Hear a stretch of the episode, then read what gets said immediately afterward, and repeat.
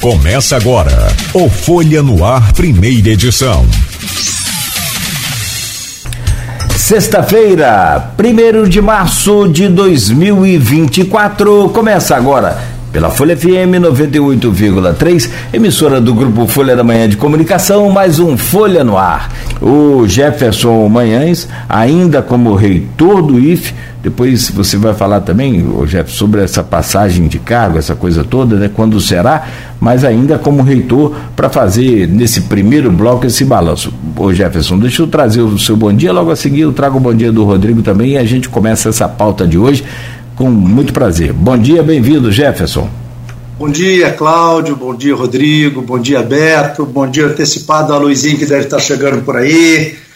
É, a todos que estão nos ouvindo, nos assistindo agora ou que acontecerá ao longo desse dia e algumas, em alguns outros dias, né? Eu sou, eu, eu, eu ouço muito o programa de vocês, mas confesso que muitas vezes não no momento que acontece. E aí são os benefícios da tecnologia, do mundo que nós estamos vivendo, esse é o lado positivo. Então quero dar um bom dia, dizer que vai ser que é sempre um grande prazer estar aqui dialogando com vocês e sabendo que assim nós estamos dialogando com a nossa com a nossa população, com as pessoas que assistem é, esse programa, né? Pessoas tão qualificadas e, o que é interessante, Jefferson, só vou corrigir aqui, o Rodrigo já trouxe, é parte do município sofre apagão lá de mais de 12 horas sobre da barra. Mas o que é mais interessante, obrigado, Rodrigo, é que, assim, vira e mexe, um ouvinte, ou até um, um, político, ou um interessado no assunto, ô Claudio, você pode mandar aquele link daquela entrevista com o Jefferson, ou com fulano, ou com o Betano. Eu tenho que procurar, claro, evidente, com o maior prazer, com a maior satisfação, vou lá e mando o link na hora, e a pessoa tem acesso, assiste, acompanha, tanto por imagens quanto por áudio. Viva a tecnologia! É. eu estou ouvindo você aí, Cláudio, falando... É da falta de energia elétrica, eu quero dizer que na minha casa, na semana ah. passada, eu fiquei 30 horas sem energia elétrica. Que isso? Né?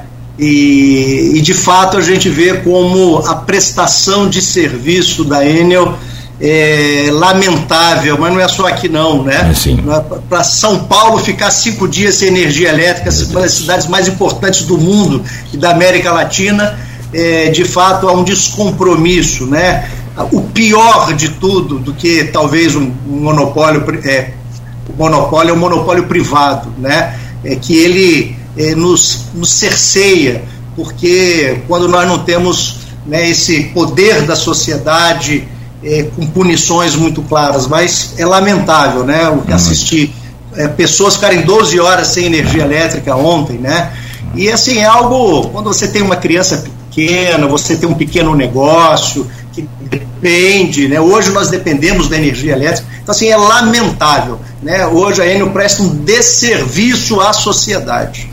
É, se é que é possível, se é que é possível, pior do que os péssimos serviços que eles prestam, aqui no nosso caso no centro, já falei, cansei e registro isso ao vivo, até como prova documental dos imensos é, é, é, aqueles piques de energia, mas assim, por, por, por, por infinidade de, de, horas, às vezes, por dias, fica aquela constância de pique. Os aparelhos, por exemplo, no nosso caso, né, é, sofrem muito desgaste, mas pior do que isso, se é que é possível, pior do que isso, é só o silêncio e a inacessibilidade a Enel a Enel é inacessível para o consumidor. Você não consegue dialogar com. Você consegue fazer um pedido e receber uma resposta com um tempo depois, quando eles querem.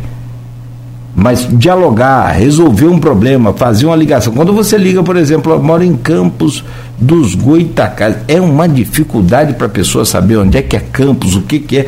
Um negócio extremamente absurdo. Isso é caso, já cansei de falar aqui, isso é caso de polícia, esse desserviço que a Enel presta a gente.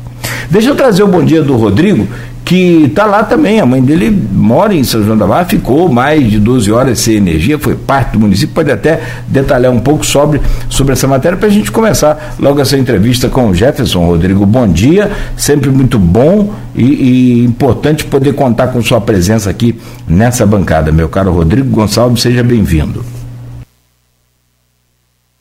Bom dia, Cláudio. Bom dia especial ao Jefferson, também ao Alberto, que está aí na técnica. Foi um prazer estar com vocês aqui no Folha no Ar. É, mandar um abraço especial aí para o pessoal lá de São João da Barra, né, que amargou essa noite de transtornos. É, desde ontem, com aquela chuva forte que aconteceu, primeiro aqui em Campos, depois essa chuva acabou atingindo lá o município de São João da Barra. Segundo a concessionária, né, que responsável pelo fornecimento de energia, que é a Enio, houve um, uma é, descarga né, é, que atingiu a subestação de Pontinha. Né, eles falam que foi uma descarga atmosférica que atingiu e, e acabou danificando o equipamento, precisou ser trocado. A previsão inicial era que a, a, energia fosse restabelecida, né, ou seja, ela parou ontem por volta de três dias da tarde, concessionária seria restabelecida hoje por volta de seis horas, mas já às cinco horas da manhã já era possível ver né, a retomada do serviço. É, alguns transtornos foram registrados, principalmente por comerciantes né, daquela região de lá, e alguns chegaram até a perder mercadorias que precisavam, né, que não poderiam ficar sem o, o, o fornecimento da energia. E é, a prefeitura, claro, também acionou a procuradoria do município para poder acompanhar a situação, né, ver de perto o que, que aconteceu, né, por que, que demorou tanto também. E ao longo do dia, na Folha 1, a gente vai estar atualizando né, todas essas informações né, com possíveis é, relatos né, de pessoas que foram prejudicadas diretamente e também ouvindo o município, né, que teve que se desdobrar lá para colocar transformadores em algumas unidades, em alguns serviços, justamente para não ter essa interrupção. Né. A gente entende que a, as questões é, da natureza, né, a questão do clima, às vezes, pode prejudicar, mas é, é necessário que a gente sabe que falta por parte da, da AN muitas vezes uma estrutura maior, até de emergência, para atuar em casos como esse. Né? Não pode, uma parte, por exemplo, né, a, a, gente sabe com certeza que de degredo para lá, né, pegando Gruçaí, Atafona, principalmente aquela região do litoral, todo mundo ficou sem energia. Né? Então é uma, uma fatia é, representativa da, do município de São João da Barra que ficou sem energia. Né? Então é necessário sim é, que haja um acompanhamento, uma cobrança, até para que em casos como esse, né, caso voltam, voltem a acontecer, a gente torce que não, mas que a solução seja mais rápida, né? Perfeito, Rodrigo. Olha, eu fico muito, por conta de trabalhar com rádio há muitos anos, há muitos anos eu, eu fico acompanhando essa movimentação de é, incidência de descargas atmosféricas, de raios, né? É, e, e, assim, pra você ter uma ideia, a ciência não conseguiu nem aproximar a capacidade de voltagem de um raio desse até hoje. É muito potente e eu entendo.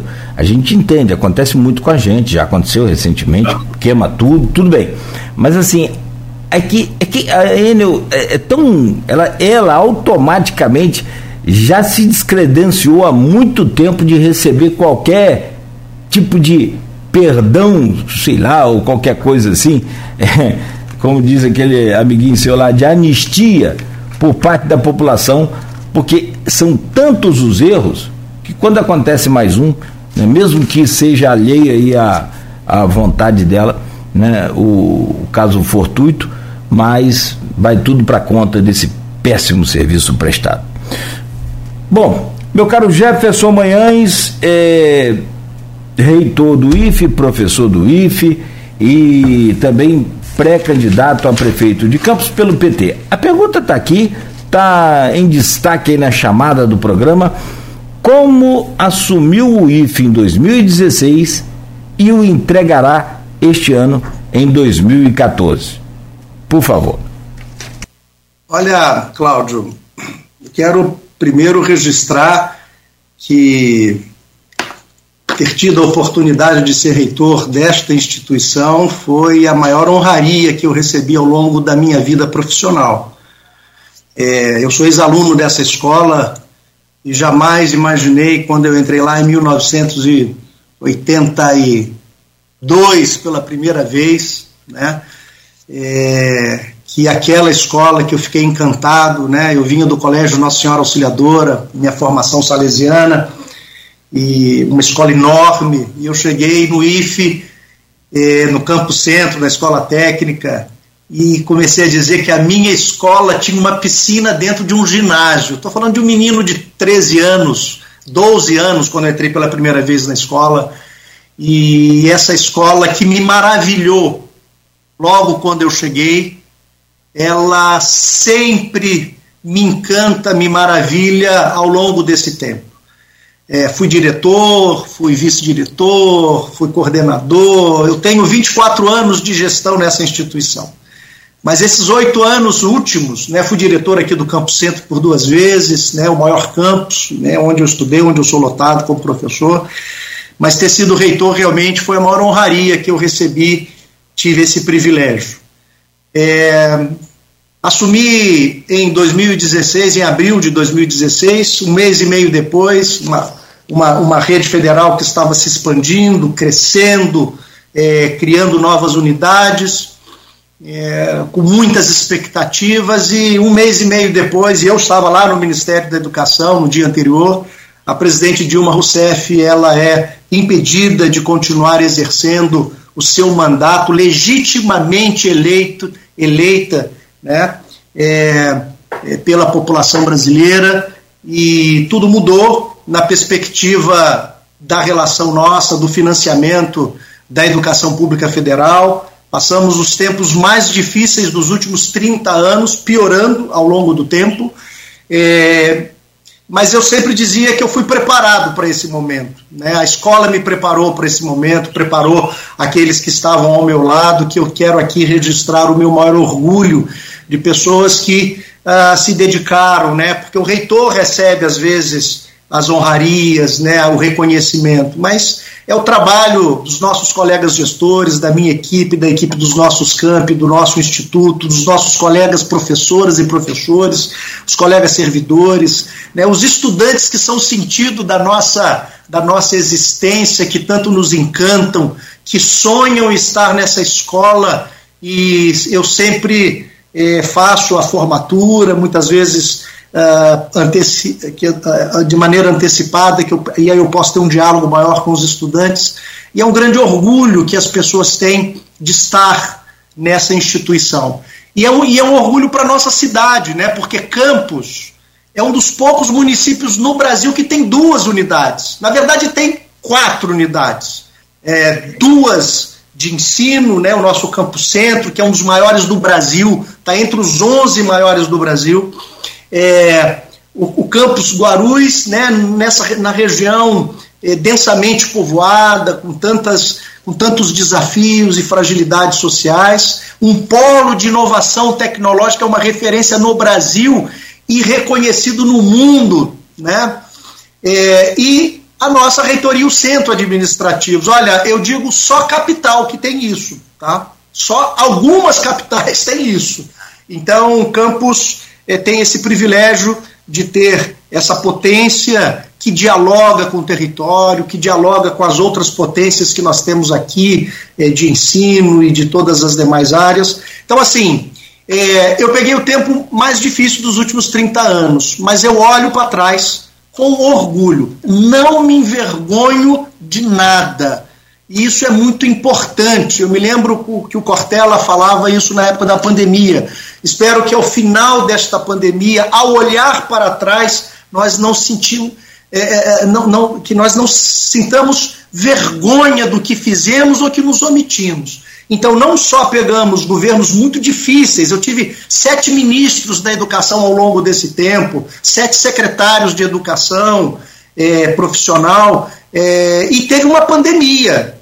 Né? A pandemia que nenhum de nós tínhamos referências é, de como lidar com essa realidade. Achávamos que era 15 dias e isso se tornou é, dois anos, é, com escolas fechadas, mas com atividades educacionais, buscando caminhos de manter o vínculo com os nossos estudantes, buscando caminhos de manter os nossos estudantes. Nós temos, a maior parte dos nossos estudantes tem renda per capita familiar com menos de um salário mínimo e meio, então, é, empregos sendo perdidos, renda sendo perdida, estudantes deixando de estar é, no espaço, da, da, no contato com a gente, porque precisou trabalhar, buscar, não tra buscar uma renda para sua família. Então, assim, foi um tempo muito difícil, né? E com um governo que ajudou a piorar a situação, né? Porque eu aprendi, se você não puder ajudar, não atrapalha. É um governo que atrapalhou, que boicotou a vacina,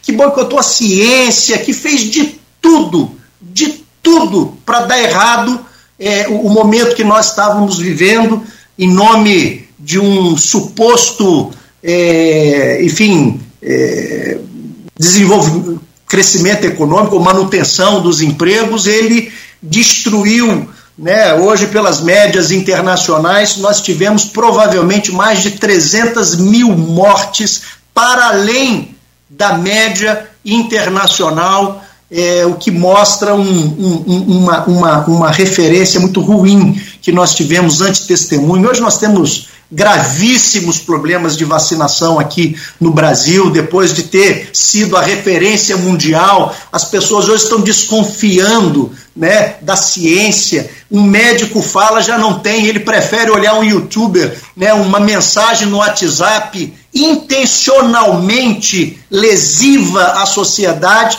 e eu prefiro escutar é, o meu vizinho né, com seu senso comum metade dos brasileiros adultos, infelizmente, não tem a formação do ensino médio, né? mas eu prefiro do que um doutor de Harvard, um doutor. É, hoje é, é, criou-se uma horizontalidade letal para a sociedade, onde a opinião é importante, mais importante do que qualquer é, é, é, questão. Então, assim, eu, nós passamos momentos difíceis, é, mas nesse tempo, o Instituto Federal Fluminense, com toda a competência, com toda a criatividade de nossas comunidades, de nossos gestores, nós continuamos avançando, chegando àqueles que precisavam. Não tínhamos financiamento do governo, então aprendemos a buscar emendas parlamentares. No nosso mandato, quase 50 milhões de reais de emendas parlamentares, que permitiu, então,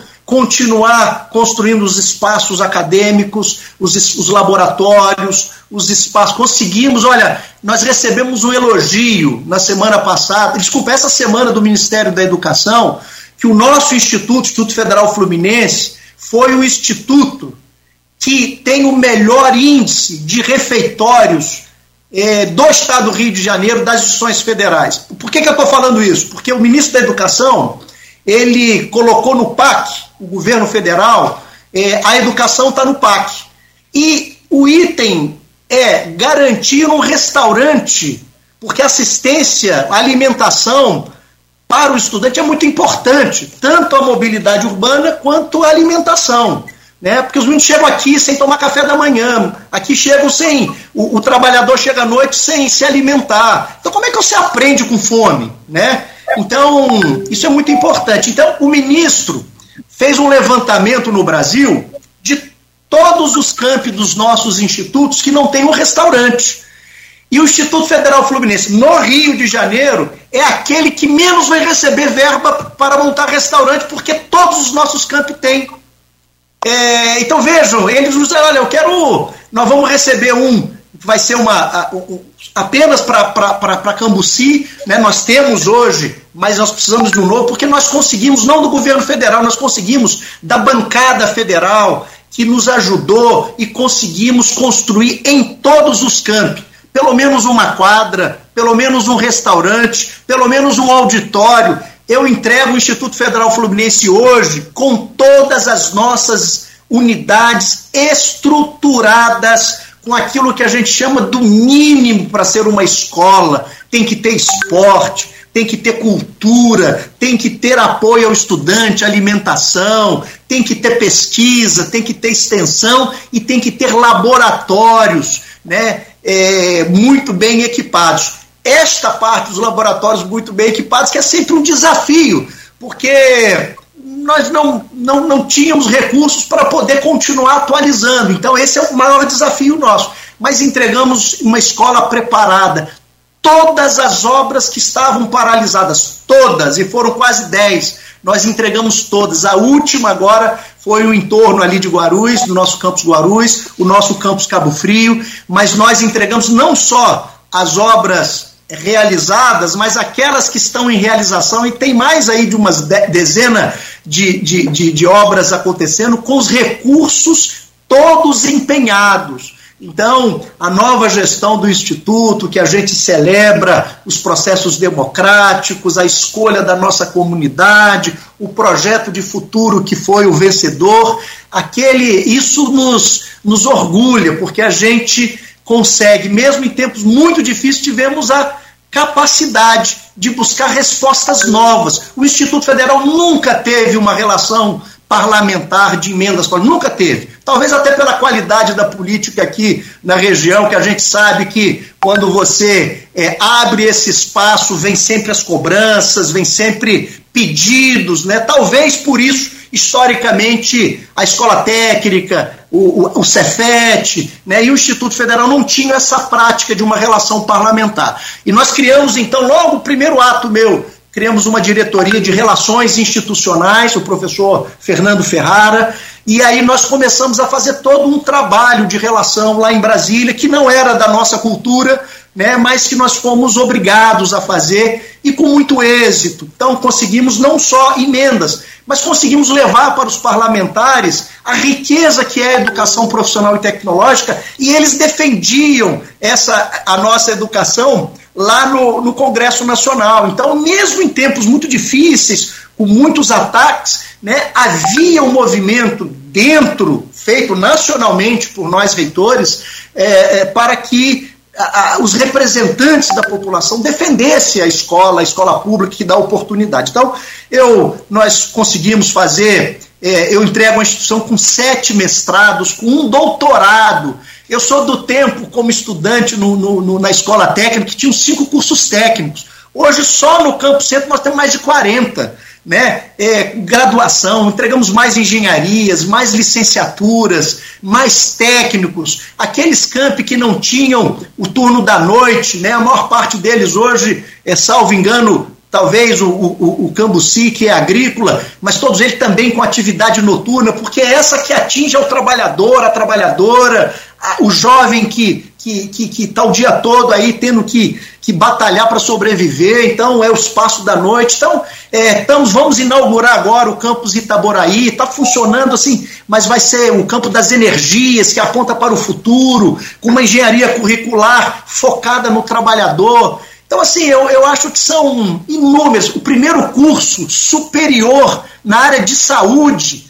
aqui da nossa região, público, que é o curso superior de enfermagem aqui no campus Guarulhos, que muito nos orgulha. Né? Quantas meninas e meninos sonham em ser um profissional do ensino superior, da área médica, né? da área de saúde, né? mas não tem como pagar 10 mil reais, 12 mil reais numa faculdade de medicina. Então, é, são alijados praticamente é, do processo de, de, de, de estar é, construindo os seus sonhos. Então, tem um curso superior de enfermagem aqui, quantas oportunidades. Nós vamos inaugurar agora um dos laboratórios mais sofisticados da área de saúde aqui, é, é, é naturalmente na área, que são aqueles.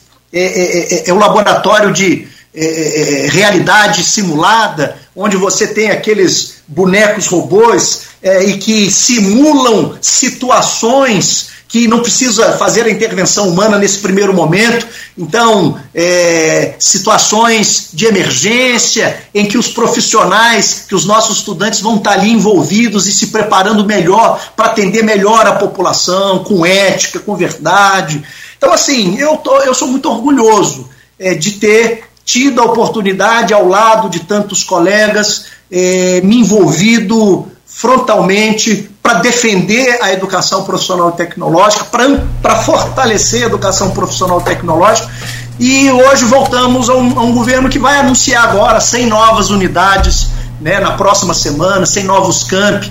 Isso é, isso é uma alegria, né? A gente vê quantos deputados, governadores, eh, comunidades, vereadores, prefeitos se organizando no Brasil inteiro para ter o privilégio de ter, eu falo, infelizmente é privilégio, são 5.400 municípios ou mais aqui no Brasil e apenas 580, 590 tem. E Campos tem uma unidade. Campos tem, como eu falei, nós temos quatro unidades em Campos. Nós temos quatro unidades da rede federal em Campos. Eu acho que só poucas capitais têm esse número. Esse é um, é um, e a terra de Nilo Peçanha, a terra daquele que é, é que, que, que, que, constituiu, né? Eu não sei se vocês sabem, o Nilo Peçanha é, foram 19 escolas que foram elaboradas aí em 1909. Depois ele, ele terminou o mandato e, e foi fazer uma viagem para a Europa com a esposa.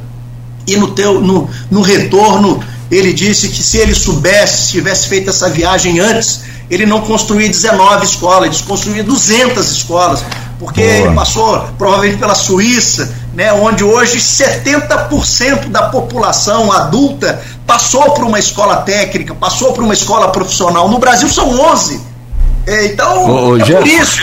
Uhum. Enfim, é um orgulho uhum. estar aqui é, terminando esse ciclo muito. Lógico que a gente teve falhas, natural, uhum. mas os, as coisas positivas são muito mais, é, com certeza foram muito maiores e reconhecidas pela, pela, pelas pessoas, pela comunidade. Eu, eu fiz o meu, o, o meu trabalho é, da melhor maneira que pude, com todos os meus limites mas Sim. acho que avançamos muito. Perfeito. Sintetizar. Desculpa, estou... é, é, bom dia, em primeiro lugar. É, só para acabar esse primeiro bloco, é, você está falando, você está falando aí, falou é, longamente sobre como você pegou e como você deixou, né?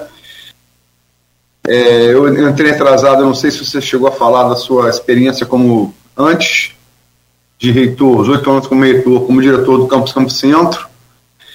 Mas é, eu queria te perguntar o seguinte para fechar esse bloco. É, com quase todo mundo que você conversa do IFE, é, tem essa elogio da sua gestão. Né? É uma coisa assim, se houve, se houve aluno, professor, servidor, e em campus é difícil você não, não, não ter relação pessoal com, com com eles, né, os três, pessoas nessas três categorias. E, no entanto, é, apesar da eleição do, do Carlos Boinar, do seu grupo político interno do IFE, é, para o Campus Campo Centro, que é o mais importante, que você ocupou, o, o reitor eleito ele foi da oposição, o professor Vitor Saraiva, que era diretor do campus é, Cabo Frio. Aqui você. A visão retrospectiva é a única que não falha, né? Você é capaz de enxergar erros que você no momento não vê. É, em que você acha que o seu grupo político interno é, errou é, para propiciar a eleição de um candidato da oposição para a reitoria? Olha, é porque eu acho que talvez, uh, quando a gente fala assim, parece que nós estamos falando de um universo, de uma candidatura que se colocou completamente contrária à gestão. O professor Vitor é diretor de Cabo Frio e foi sempre um parceiro ao longo de todo esse tempo, da equipe de gestão mais ampla. Uh, e temos uma relação não só pessoal, mas de gestão muito próxima. É, e eu tentei muito né, fazer com que a gente tivesse uma única candidatura é, o que não foi possível, né, porque a gente não compreende. Né, a, o único momento que houve um, um, não entendimento com relação a encaminhamentos futuros, um desse foi na questão é, é, é, é da discussão de quem representaria né, esse segundo movimento. Então, é, não, não, não foi. Tanto é que todas as pessoas que, que compõem a nova gestão é, dialogam, são foram sempre partes da, da, da, das nossas gestões, são, é, foram diretores, foram pessoas muito próximas, algumas é, vão continuar. Então, assim, não, não, é uma perspectiva norte-sul, né? mas a, a, a candidatura do professor Vitor apresentou elementos é, que a comunidade, na média geral, é, compreendeu que ele representaria melhor essa disputa. Então, é, eu, muito sinceramente, não, não, não vejo como a, a, a, talvez simbolicamente, eu estou falando o nome oposição, que mostra um projeto alternativo completamente diferente, com outros vetores, com outros valores, né, com outras prioridades. Né? Não. Ah, o que foi, sim, é um, é, um, é um gestor que se colocou. Eu apoiei o professor é, é, Carlos Arthur, porque entendia que neste momento histórico ele poderia contribuir mais, porque ele já foi pró-reitor, já foi do Ministério da Educação, uma série de outros, uma trajetória que o permitiria, do meu ponto de vista, numa perspectiva de rede nacional, continuar ampliando o nosso debate, Né? Tanto é que o professor Vitor sempre foi, né, na, na, nossa relação, uma das pessoas que eu nunca tive dúvida que seria reitor dessa instituição. É, o, que, o que não houve o, o entendimento foi desse time. Né? E, então eu estou aqui torcendo muito, sabe, Luizinho? Estou fazendo um papel junto com a equipe nossa é, de transição extremamente harmônica, extremamente democrática. Uh, com, é, eu estou indo, já fui duas vezes com o professor Vitor a Brasília, fazer aquilo que o professor Luiz fez comigo, né? Uh, já foi na reunião com os reitores, fiz lá toda uma apresentação, os pontos de contatos no Ministério da Educação, no governo federal, para que a gente não tenha qualquer dificuldade nos encaminhamentos da nossa instituição. E nós temos que entender que quem escolhe né, o meu entendimento é um, e eu faço essa defesa, mas no final das contas é a nossa comunidade que ela olha é, para as candidaturas e, não, é, e, percebe, olha, eu acho que com esta candidatura, é, este como reitor,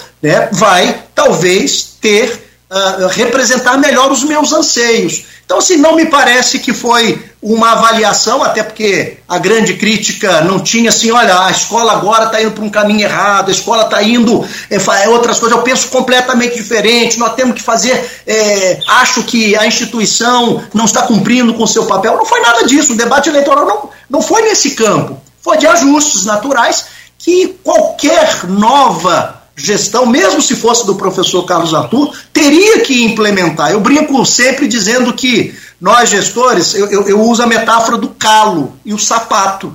Né? Então, às vezes, quando eu entrei e eu coloquei o sapato novo, né, eu sou a gestão nova, o calo que talvez é, passou a me incomodar. E com o tempo, é, alguns eu consegui consertar, e outros eu me acostumei, o meu sapato se adequou àquele calo. Aí quando entra um novo sapato, alguns calos que já não mais me incomodavam a nossa gestão, é, passou, é, vai ser é, é, vai ser dado mais atenção com novos colegas, com novas perspectivas, com novas respostas de maneira criativa. Então, eu acho que é muito saudável, que nós não, não compreendemos aqui dentro do Instituto que houve, ó, agora é um outro grupo político que vai estar aqui. Não, até porque é, dentro da nossa escola, e eu sou muito orgulhoso disso, eu entrego uma, uma instituição pacificada. A Folha da Manhã foi testemunha do que aconteceu em 2011 nesse instituto. Né? Polícia Federal dentro do instituto.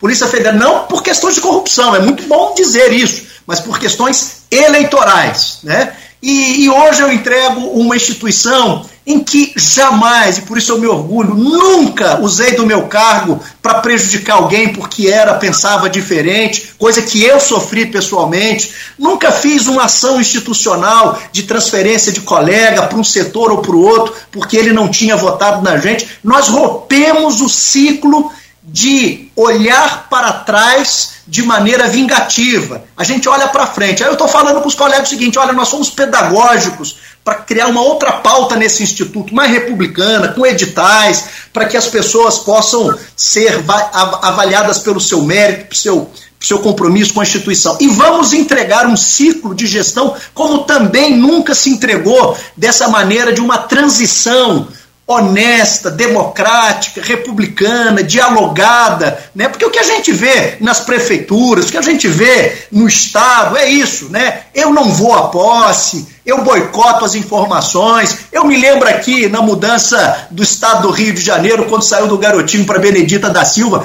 Quantos boicotes aconteceram em São Francisco aqui, quando houve é, transição, na nossa própria cidade, quando mudou é, da prefeita Rosinha para o Rafael, e provavelmente eu não tenho essas informações, me lembro por causa das notícias, mas também do Rafael para a questão é, é, do, do, do, do, Vladimir Garotinho. Então, assim, o que a gente vê normalmente são boicotes, são não diálogos, são não passar informações.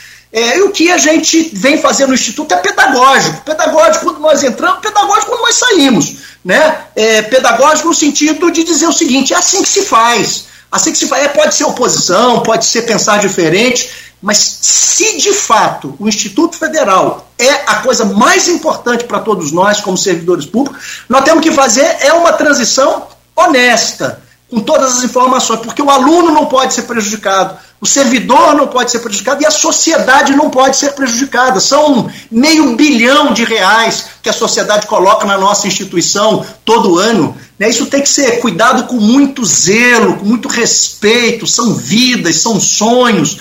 Então, assim, eu tenho muita tranquilidade porque a gente está mostrando de maneira pedagógica e aqui eu compreendo as dinâmicas de cada, de cada, de cada é, agremiação política, grupos políticos, mas no nosso instituto nós estamos mostrando quando se trata da coisa pública, tem que se tratar de maneira republicana, impessoal. Né? Lógico, eu tenho as minhas, minhas vaidades, meus limites, né, como pessoa, né, mas eu tenho que superar. Né? Quem tem que falar mais alto é o reitor, quem tem que falar mais alto é o diretor, quem tem que falar mais alto é o meu papel público que a sociedade me confiou. Então eu estou muito tranquilo porque a eleição foi pedagógica, a transição está sendo pedagógica, a nossa entrada foi pedagógica, a nossa gestão foi pedagógica, porque nós somos escola.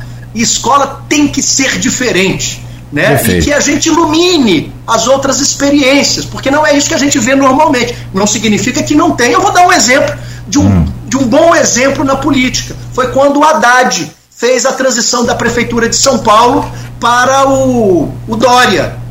Aí sim, inclusive, então assim, aí você vê é uma transição ética, uma transição de pessoas com valores. Eu me espelho muito nessas boas experiências e tento pegar as experiências ruins de boicote. Eu me lembro, o pessoal coloca vírus no computador, tira motor de carro, é, boicota refrigerante, coisas coisas medíocres, menores, quanto a gente assiste aqui nas prefeituras, não é aqui de Campos, de maneira geral, né, o que eu puder fazer para para boicotar a próxima gestão para dar errado. Eu vou torcer para que dê errado, é, para que eu possa voltar. Né? E aqui a gente está constru tentando construir né, é, um, um, modelo que possa iluminar. Nós somos bom, públicos. Isso é bom.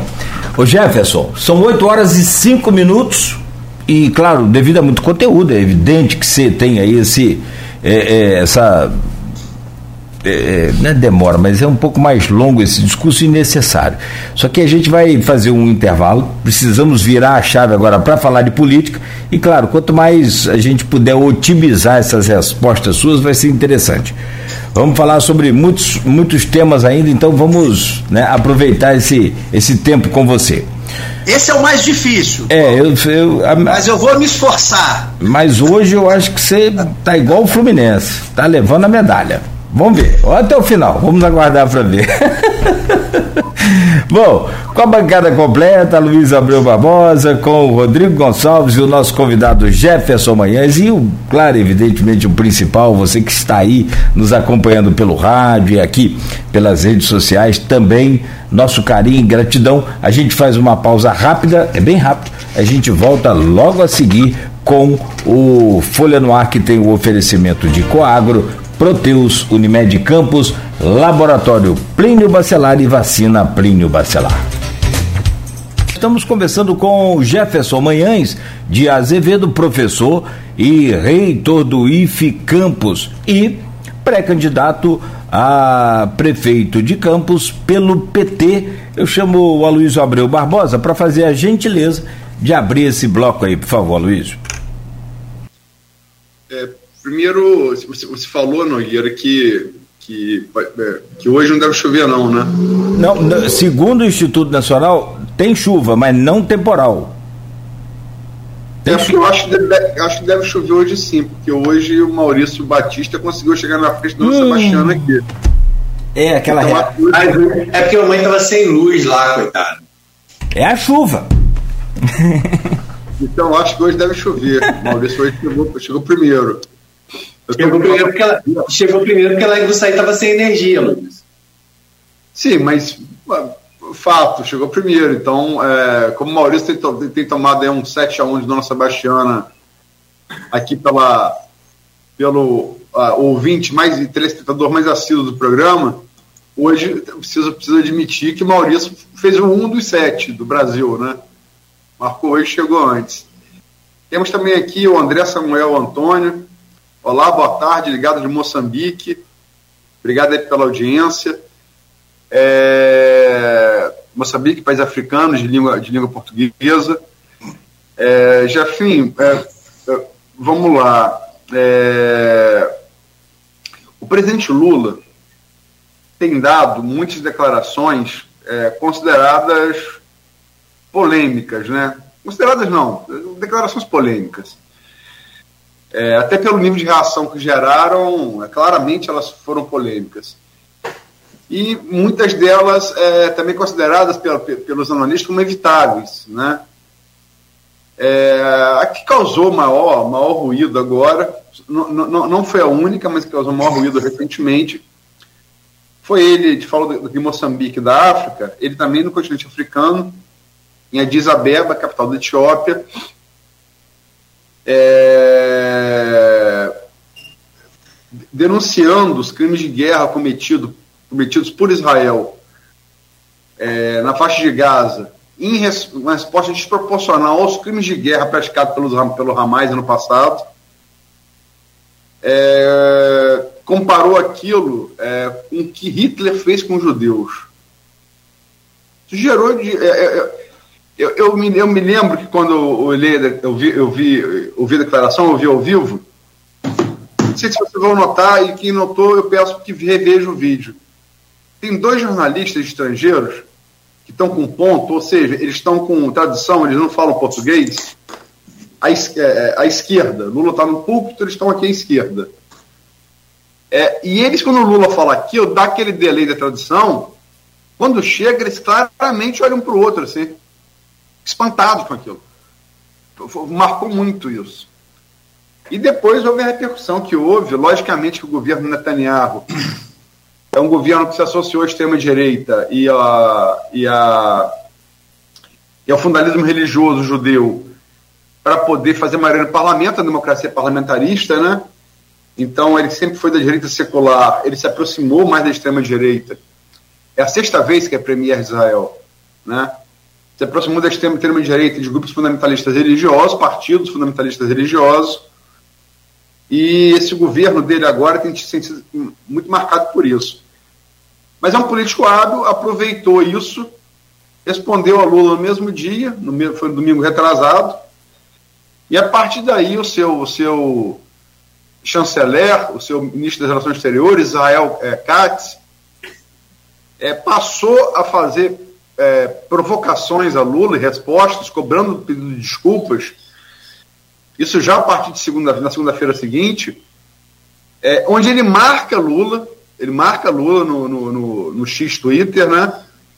E escreve não em hebraico e não em inglês, mas em português.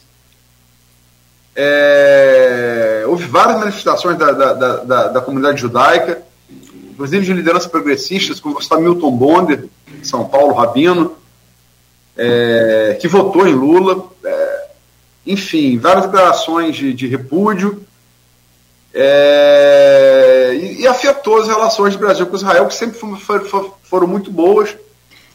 Você falou é, é, do, do ex-presidente Nuno Peçanha, um pouco depois veio Oswaldo Aranha, né, nos, anos, nos anos 40 e 50 sempre foram muito boas, desde que os Rodaré assinou a criação do Estado de Israel como presidente da ONU em, em 48. É, como é que você vê isso? É, Aluizinho, eu quero dizer que eu quero ressaltar as atitudes corajosas do presidente Lula frente a essa carnificina com amontoados de crimes de guerra de uma relação desigual, onde ontem nós testemunhamos pessoas sendo assassinadas no desespero da fome. 30 mil pessoas mortas, assassinadas, um milhão de pessoas deslocadas, tudo isso crime de guerra. Quero dizer, crime de guerra. Pegar qualquer critério internacional isso é caracterizado como genocídio, caracterizado como genocídio, porque é desproporcional, porque genocídio é, tem, tem o tratado internacional ele, ele diz o que é o genocídio, mas infelizmente nós estamos e, e, e, e num tempo que o mais importante é a disputa política, especialmente a repercussão aqui no Brasil, que provavelmente não foi a mesma no mundo inteiro, na mesma intensidade. É muito triste ouvir de um ex-embaixador brasileiro em Washington que a economia americana nunca foi tão bem nos últimos três, quatro anos por causa da guerra, guerra na Ucrânia, guerra agora em Gaza, porque vende armamento, pega dinheiro do Tesouro Americano, do Tesouro Europeu e passa para as empresas que têm só interesse em vender armas. Isso está sendo denunciado. Gustavo Petro, ontem, presidente da Colômbia, fez uma manifestação também dura. Agora, ontem. E é preciso chamar a atenção da humanidade que o que está acontecendo é de uma crueldade, é de uma desumanidade. É, e se não frear esse governo extremista de Israel, a gente não tem ideia, porque para alguns, ontem, ontem, o ministro de, de Segurança Interna de Israel, ele falou que ele, ele sempre defendeu que os palestinos não devem receber ajuda humanitária básica, enquanto não houver a devolução dos sequestradores. Eles não se importam para essas né? pessoas, né? para essas pessoas. Devolução dos reféns. Né? Hã? enquanto não houver devolução dos reféns, correto? Isso, exato.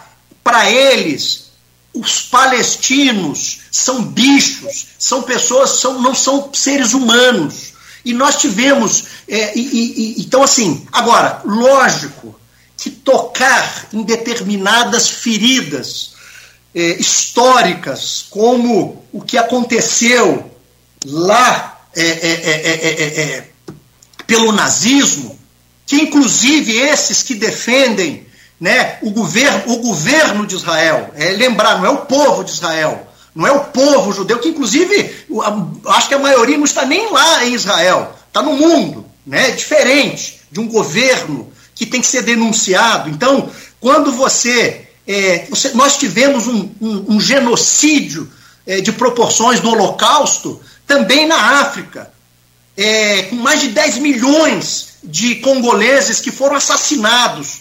Então, assim, nós temos traumas na história da humanidade muito fortes que eu acho que eles não devem ser usados e tocados, e, e sempre quando tocar tem que ser de uma maneira com muito cuidado. Mas compreendo que às vezes, e, e, e eu olhei o discurso, na verdade, e eu, eu sou uma pessoa que faço muito discurso de improviso, e às vezes, quando a gente fala alguma coisa e às vezes chama atenção, e eu percebi que o, que o presidente Lula, quando ele, ele, ele menciona dizendo que o que está acontecendo em Gaza é, isso, é, é, de uma dor enorme, que isso é, historicamente. Aí, provavelmente, eu tô, estou tô aqui tentando provavelmente. Né? Ele lembrou, não, mas o Holocausto foi alguma coisa que aconteceu, foi muito forte. E ele cita isso. Né? E eu estou falando de quem fala de improviso. Esse é um problema. Agora, a fala do presidente é importante? É. Mas diminuir a coragem, a denúncia, a necessária denúncia que o mundo precisa ter, e boa parte das lideranças mundiais apoiam a postura do presidente Lula, apoiam, inclusive no G20 aqui, que aconteceu semana passada, é, vários países solidários. É lógico que isso é, é, inadequado você comentar, mas longe, longe eu ver cristão cristão, que se diz cristão, é, defendendo o governo de Israel, pelo amor de Deus, isso é de uma, é de uma desumanidade. Não tem, não tem referências, porque a gente não pode comparar é, dramas históricos e dores tão, tão avassaladoras. Então, assim, é, não se deve falar do Holocausto e, e, nessas comparações, porque nós não podemos comparar as coisas. Né? É, então, assim, eu acho que o presidente Lula está sendo muito corajoso. Muito corajoso, inclusive agora, ontem, ontem, ontem, frontalmente com relação a Netanyahu. Frontalmente com relação a ele. E dentro de Israel ele não tem, ele não tem um apoio mais. Né? E ele está tentando, como todo extremista, né, de usar o que está acontecendo lá para tamponar os esquemas de corrupção que ele está vivendo lá, é, é, é, de mudança que ele queria fazer no Supremo Tribunal lá de Israel, para ele poder se perpetuar no poder e não ser punido por corrupção. Então esconde, em nome disso, ele usa o temor, o medo, é, é, é, equívocos históricos para poder se justificar. Eles estão fazendo um extermínio de pessoas lá em Gaza. Isso, e não é agora Isso é a fotografia. Agora, o vídeo é muito ruim. São 15, 20, 30 anos. Né? Eu vi uma, um documentário na, na, na, Rede Globo, né, falando no Globo, na Globo News, é, mostrando a juventude de, de, de, de, da Palestina. Os jovens todos parados nas ruas, olhando para o além, porque não tem oportunidade de emprego, não tem perspectiva de vida. Imagina o que acontece com as pessoas que não têm futuro.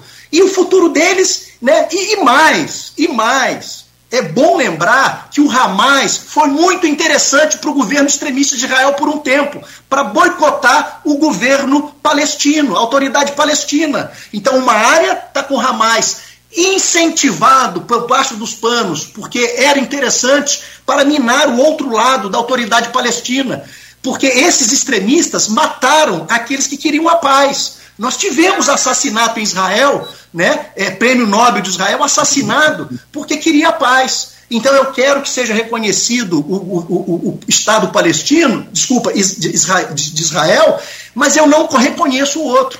Então, assim, eu acho que é, é muito desproporcional, muito desproporcional a, a narrativa que é do jogo político mais perverso que a gente está vivendo hoje, da polarização no Brasil e no mundo, né, é, diante do que nós estamos vivendo.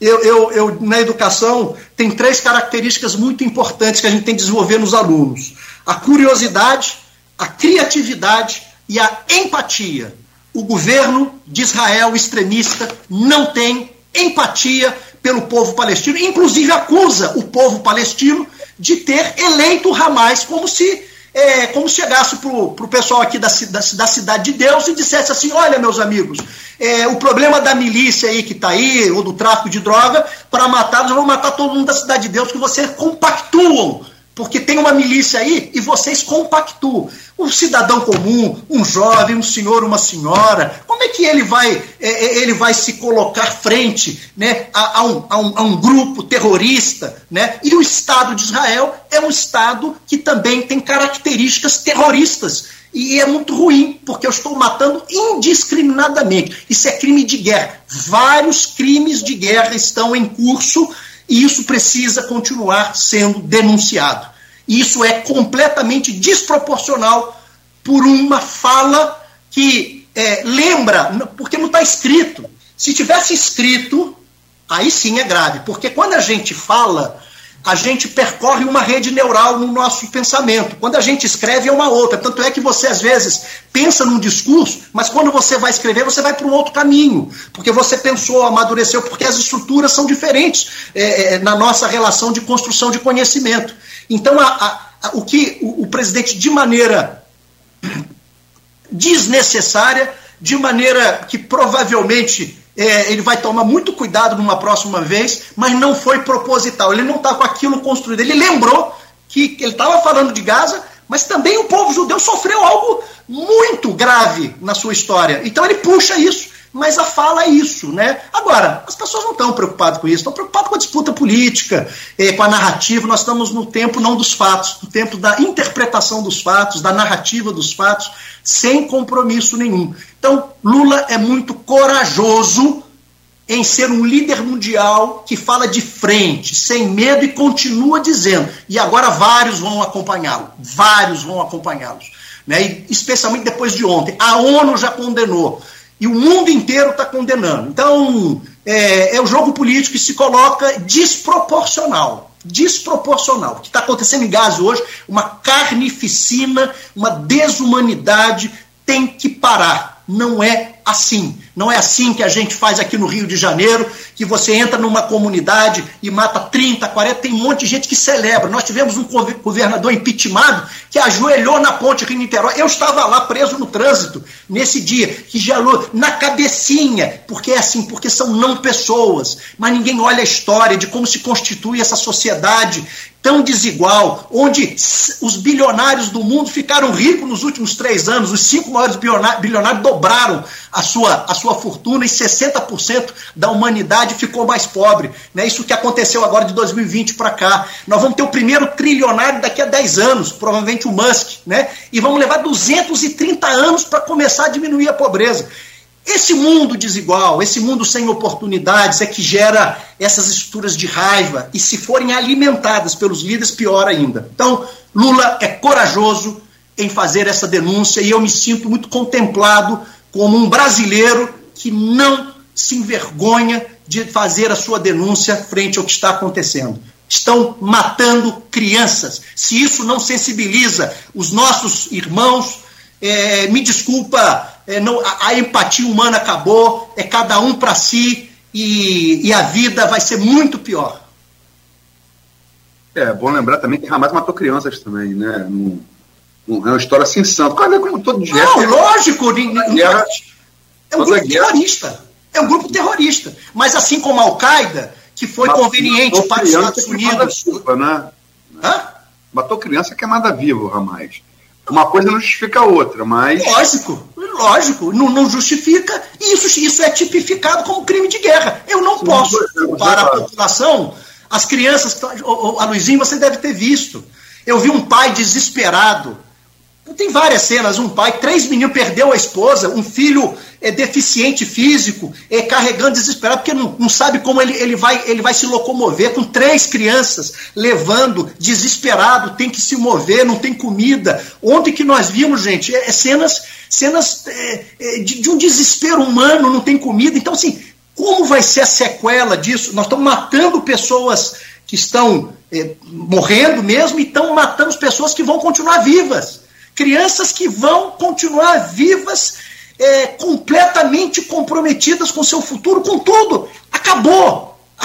O governo de Israel conseguiu fazer o que talvez era o sonho. Alguns extremistas celebram, celebram o que está acontecendo lá. Vão aproveitar e vamos exterminar logo tudo. É, esse é o olhar dos extremistas do governo de Israel, não significa todo o governo, de uma ala muito importante é, é, onde tem uma influência grande pelo próprio primeiro-ministro. Então, é, não se pode fazer é, e, e, é desproporcional. É desproporcional. É, isso não vem justificar o Hamas, não vem justificar. Não pode ser assim. Né? Eu não posso entrar numa comunidade e eu começo a exterminar todas as pessoas. Eu moro aqui do lado da Tiragosto. Né? Então, em nome para acabar com o tráfico de drogas aqui, eu vou lá e extermino todas as pessoas. Não pode fazer isso. Não é assim. Usa inteligência, usa outros artifícios, boicota quando isso vai começar, é, é, é, trava a questão financeira. É, então, é, você não pode. É lógico que você não. Ninguém. É, você A legítima defesa, igual na vida. Né? Eu não posso, se eu fui afrontado, eu vi a minha filha sendo violentada ou alguma coisa assim, imediatamente a primeira ação que a gente faz de proteção, às vezes faz uma bobagem na vida e vai responder o resto da vida. Outra coisa é premeditadamente. É durante um mês, eu vou lá naquela comunidade onde aconteceu o fato com a minha filha e sai matando um por um até achar quem de fato matou, porque a pessoa não quis falar, ela é cúmplice. Não pode. Isso não pode. Não pode. Então, essa é a denúncia que o presidente Lula está fazendo, com coragem de estourar a bolha.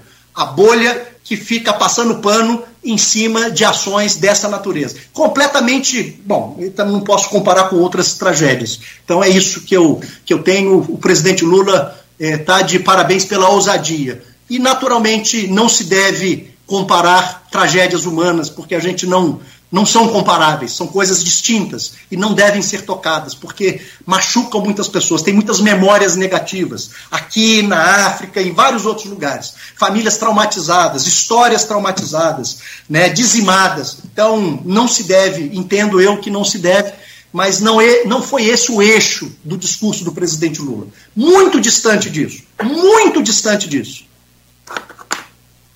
É, só para lembrar quem furou a bolha não foi o presidente Lula, foi a África do Sul, que enviou para o Tribunal Penal Internacional de Haia, com apoio do Brasil e de vários outros países, uma acusação formal contra Israel por genocídio, que vai ser analisada.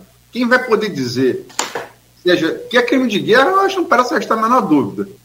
Quem tem, segundo pelo tratado que você citou, o Tratado de Roma, quem tem jurisdição para julgar se foi genocídio ou não, o Tribunal Penal Internacional de Haia. E está lá a ação. A África do Sul entrou com apoio de vários países, inclusive o Brasil, mas foi quem de fato furou essa bolha. E o termo que você usa, carnificina, é bom lembrar que na quinta-feira anterior à declaração de Lula, foi usado pelo segundo homem do Vaticano, falando em nome do Vaticano. Usou esses termos, carnificina. E é de fato que ocorre, o, que, é o que ocorre na Faixa Gaza. Agora vamos, vamos de um lado para o outro. É, no domingo, Lula em Isabeba, no domingo seguinte, Bolsonaro na Paulista. E realmente é, mostrou que tem uma popularidade muito resiliente. Né?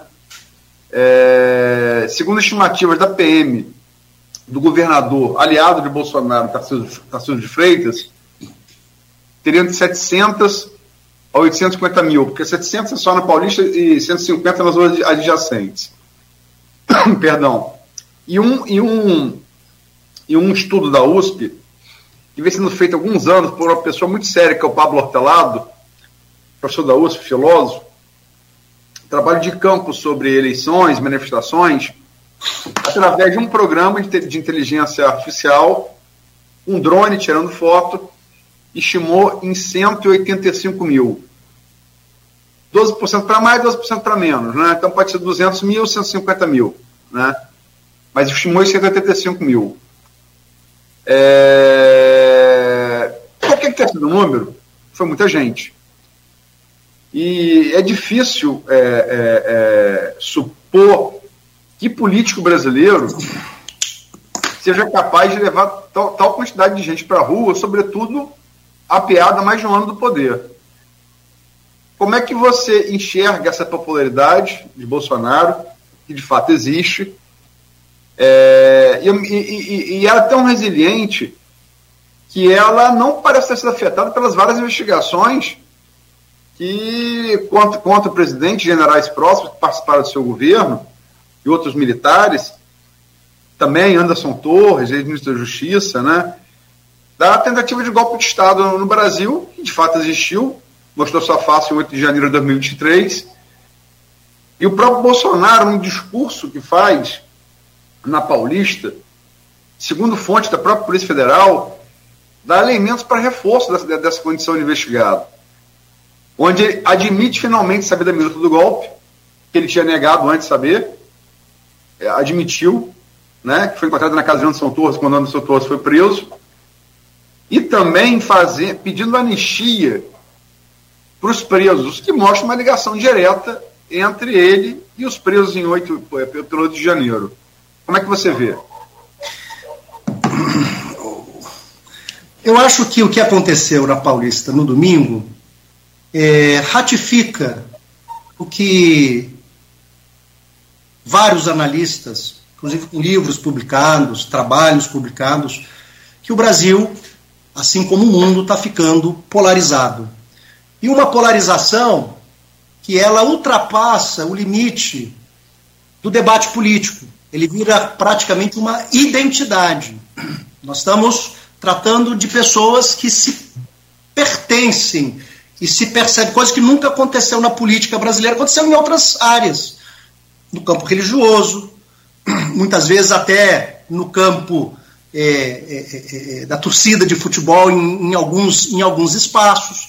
Você se identifica e o outro é completamente estranho a você. Então, é, a gente sai um pouquinho do racional e vai para um campo que é um campo muito, muito delicado. Então, a, a, a, a polarização no Brasil ela está se tornando, está cristalizando com pessoas que se identificam de um lado e do outro de maneira é, difícil de dialogar, inclusive em muitos casos, né, olhando o outro como alguém que ameaça a minha identidade. Né? Então, assim, esse é um campo do que nós estamos vivendo. Então, o que aconteceu na Paulista mostra que o campo da extrema-direita e de pessoas que comungam, né, e aí, é, numa perspectiva de, de algumas bandeiras muitas delas importantes, né, é, e que são usadas para fortalecer essa identidade, está muito claro, há uma força política, há uma vitalidade é, da extrema-direita no Brasil, forte, viva, vai ser é, importante no de, nos debates é, locais das administrações públicas, agora em 2024, é, se preparando para o grande debate de 2026. Isso é claro. Agora, quais são as intenções? O que que o que pelo discurso do presidente, os analistas começam, qual a intenção que ele é, motivou e motiva aquele conglomerado, com Silas Malafaia chamando né, a população né, é, de irmãos evangélicos, né, um, segmento expressivo, é, e outras forças né, é, é, que financiaram muitas delas o que aconteceu em 8 de janeiro, que culminou em 8 de janeiro, né, no histórico. Então, assim, é, o que nos parece, o que vem sendo analisado, é que o que o Bolsonaro quer, ele quer uma anistia. Né? ele foi pego é, com todas as provas, estão não só em esquema de joias, coisa, coisa é, corrupções pessoais, né? não é nem institucionais, pessoais, coisas que você vê, é, a gente é, é algo assim lamentável da, da, maneira como se faz, né? Ah, mas foi é, o que mostra, né? É, é, indícios né, da forma como lida com a coisa pública, né? então, o descompromisso. Ele quer uma anistia. Ele fala em nome das outras pessoas para ganhar simpatia desse, desse grupo. Mas ele, ele vai fazer aquilo que ele sempre quis para sua família. Né? É primeiro a minha família, em nome da família, mas primeiro a minha família. Então, se isso lida com miliciano, se lida com é, cara que está é, é, desmatando a Amazônia, não, não importa, tem que o benefício da minha família. Então, ele quer um salvo-conduta para fazer em nome de uma pactuação ele está querendo é isso. Mas isso não vai mudar. O Supremo Tribunal, a Justiça, está muito empenhada. Isso, a Polícia Federal, eu estava vendo uma reflexão de um professor e ele dizendo o seguinte: tá igual a, a Polícia Federal está tá numa luta de jiu-jitsu com, com o grupo do Bolsonaro, né? Tá cada vez mais travando, né? E ele não vai sair. É desespero, aquilo ali é sinal de desespero para conseguir é, fazer uma liberação, porque tudo indica que o ex-presidente Bolsonaro está muito próximo de ser preso.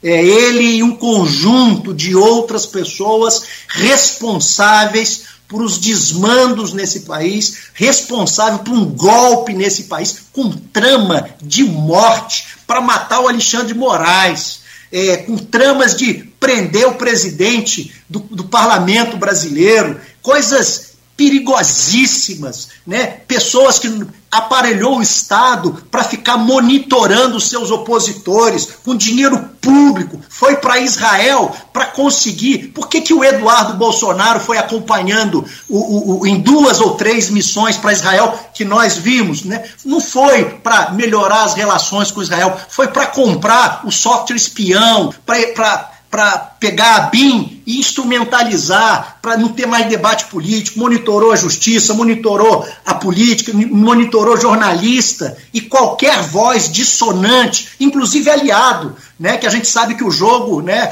é, é pesado entre eles também. Então, assim, é, isso tudo está vindo, vai ser um conjunto de ações e ali para mim foi o último, não o último suspiro, é para mostrar, sim, tem uma vitalidade, tem muito, o movimento ainda é consistente, merece a questão da democracia brasileira não está vencida, a questão do que nós vivemos não está vencido e nós vamos precisar é, fazer este embate é, político, educacional, formar cidadãos, alertar as pessoas, constituir as pessoas para que vivam a democracia, porque sem democracia não há direitos, né? E sem direito não há liberdade.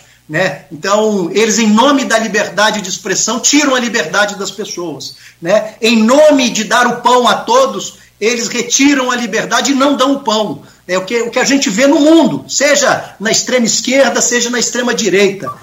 Autoritarismo, ditadura, só faz com que o país vá para o buraco seja do ponto de vista econômico, seja do ponto de vista social. Olha na América Latina, olha no mundo. As, as histórias das ditaduras não são exitosas.